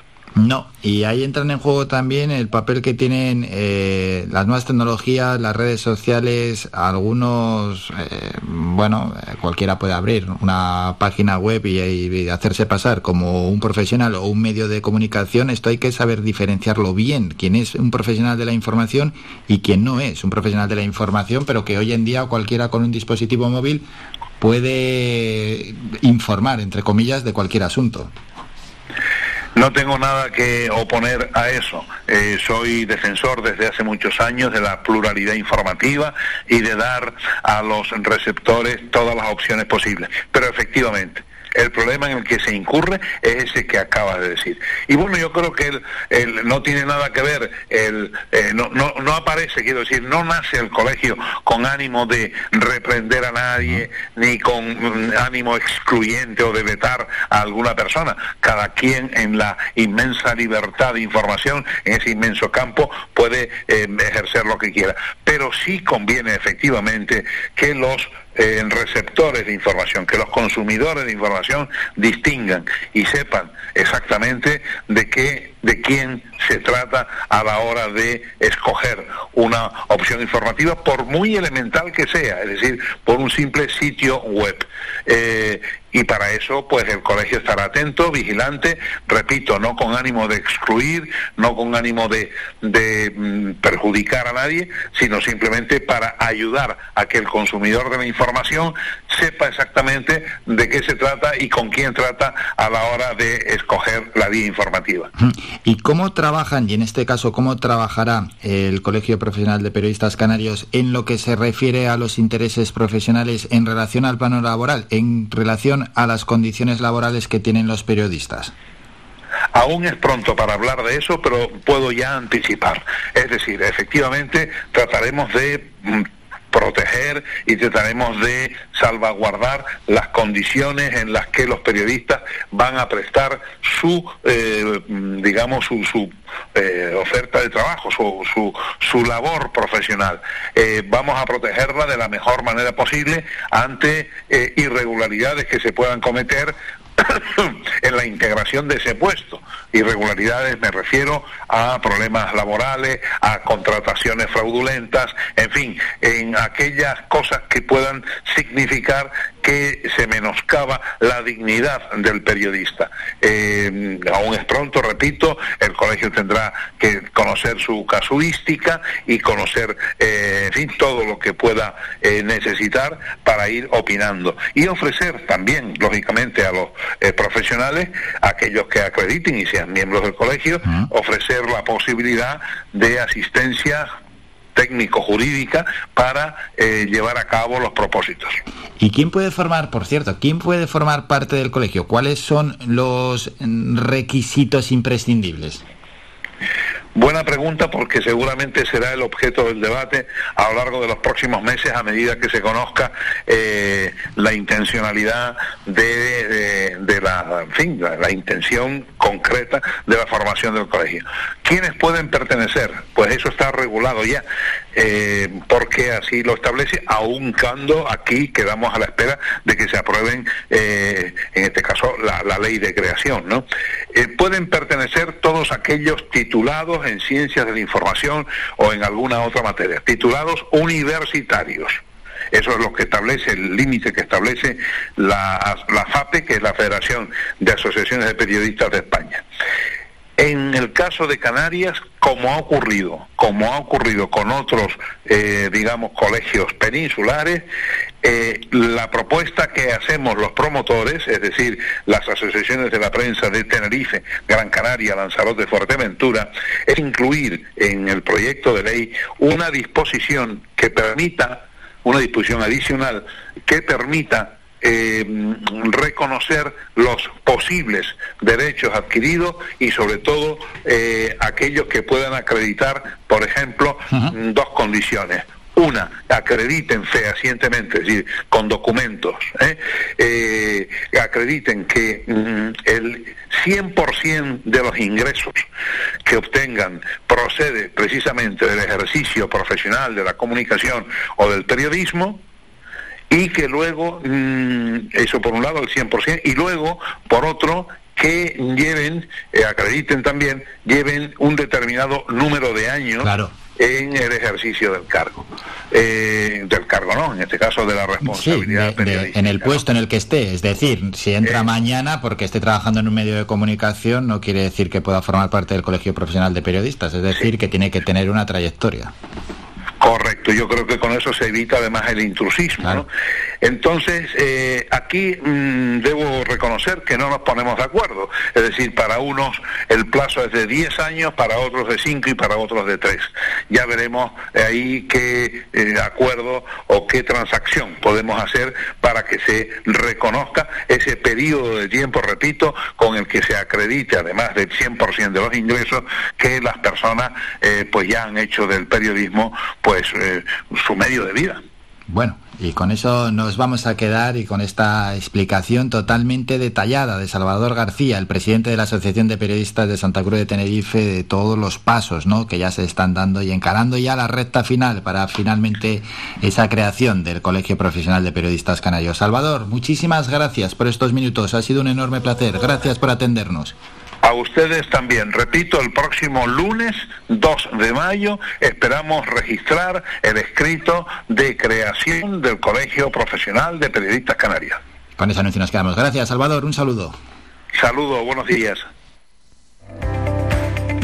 Síguenos en nuestras redes sociales. Estamos en Facebook, Twitter e Instagram. Búscanos como Radio Faicán FM y descubre todas nuestras novedades. Nos vamos a publicidad y volvemos para despedir el programa.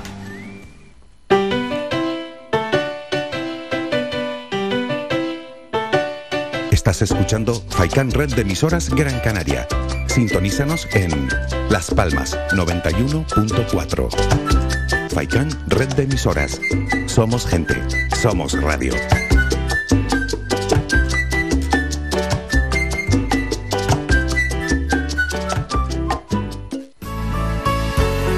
Ti, mamá, por tu paciencia y tu entrega, por creer en cada uno de mis pasos. Hoy, hoy quiero recordarte con un millón de flores lo mucho, lo mucho que te quiero. Viveros El Rosal te ofrece regalos especiales para el Día de la Madre. Centros de plantas, ramos de flores, centros florales, orquídeas, frutales. Estamos abiertos de 8 de la mañana a 8 de la noche y el domingo, Día de la Madre, abrimos de 8 a 4 de la tarde. Teléfono 928 78 14 61. Estamos ubicados en la carretera general Montaña Los Vélez a. A ti, mamá, hoy te digo. Te quiero, mamá.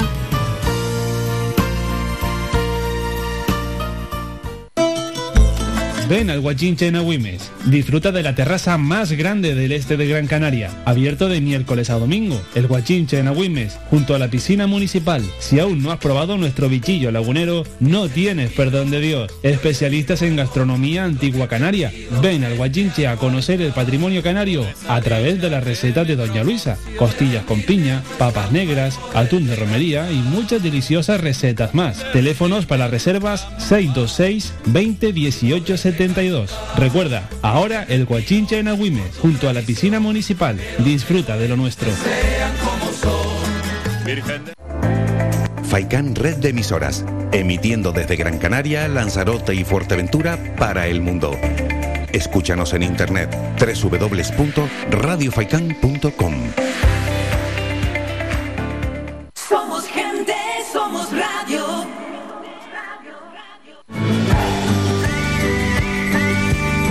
Escuchas Las Mañanas de Faicán con Álvaro Fernández. Y en la despedida del programa recordamos a la una, es decir, en una hora y media llega el doctor José Luis Vázquez para todo aquel que tenga alguna consulta sobre la salud. Y a las dos de la tarde nuestro compañero Manolo Morales en Faicán Deportivo, como siempre, de lunes a viernes desde las dos de la tarde, Faicán Deportivo con toda la información y donde, bueno...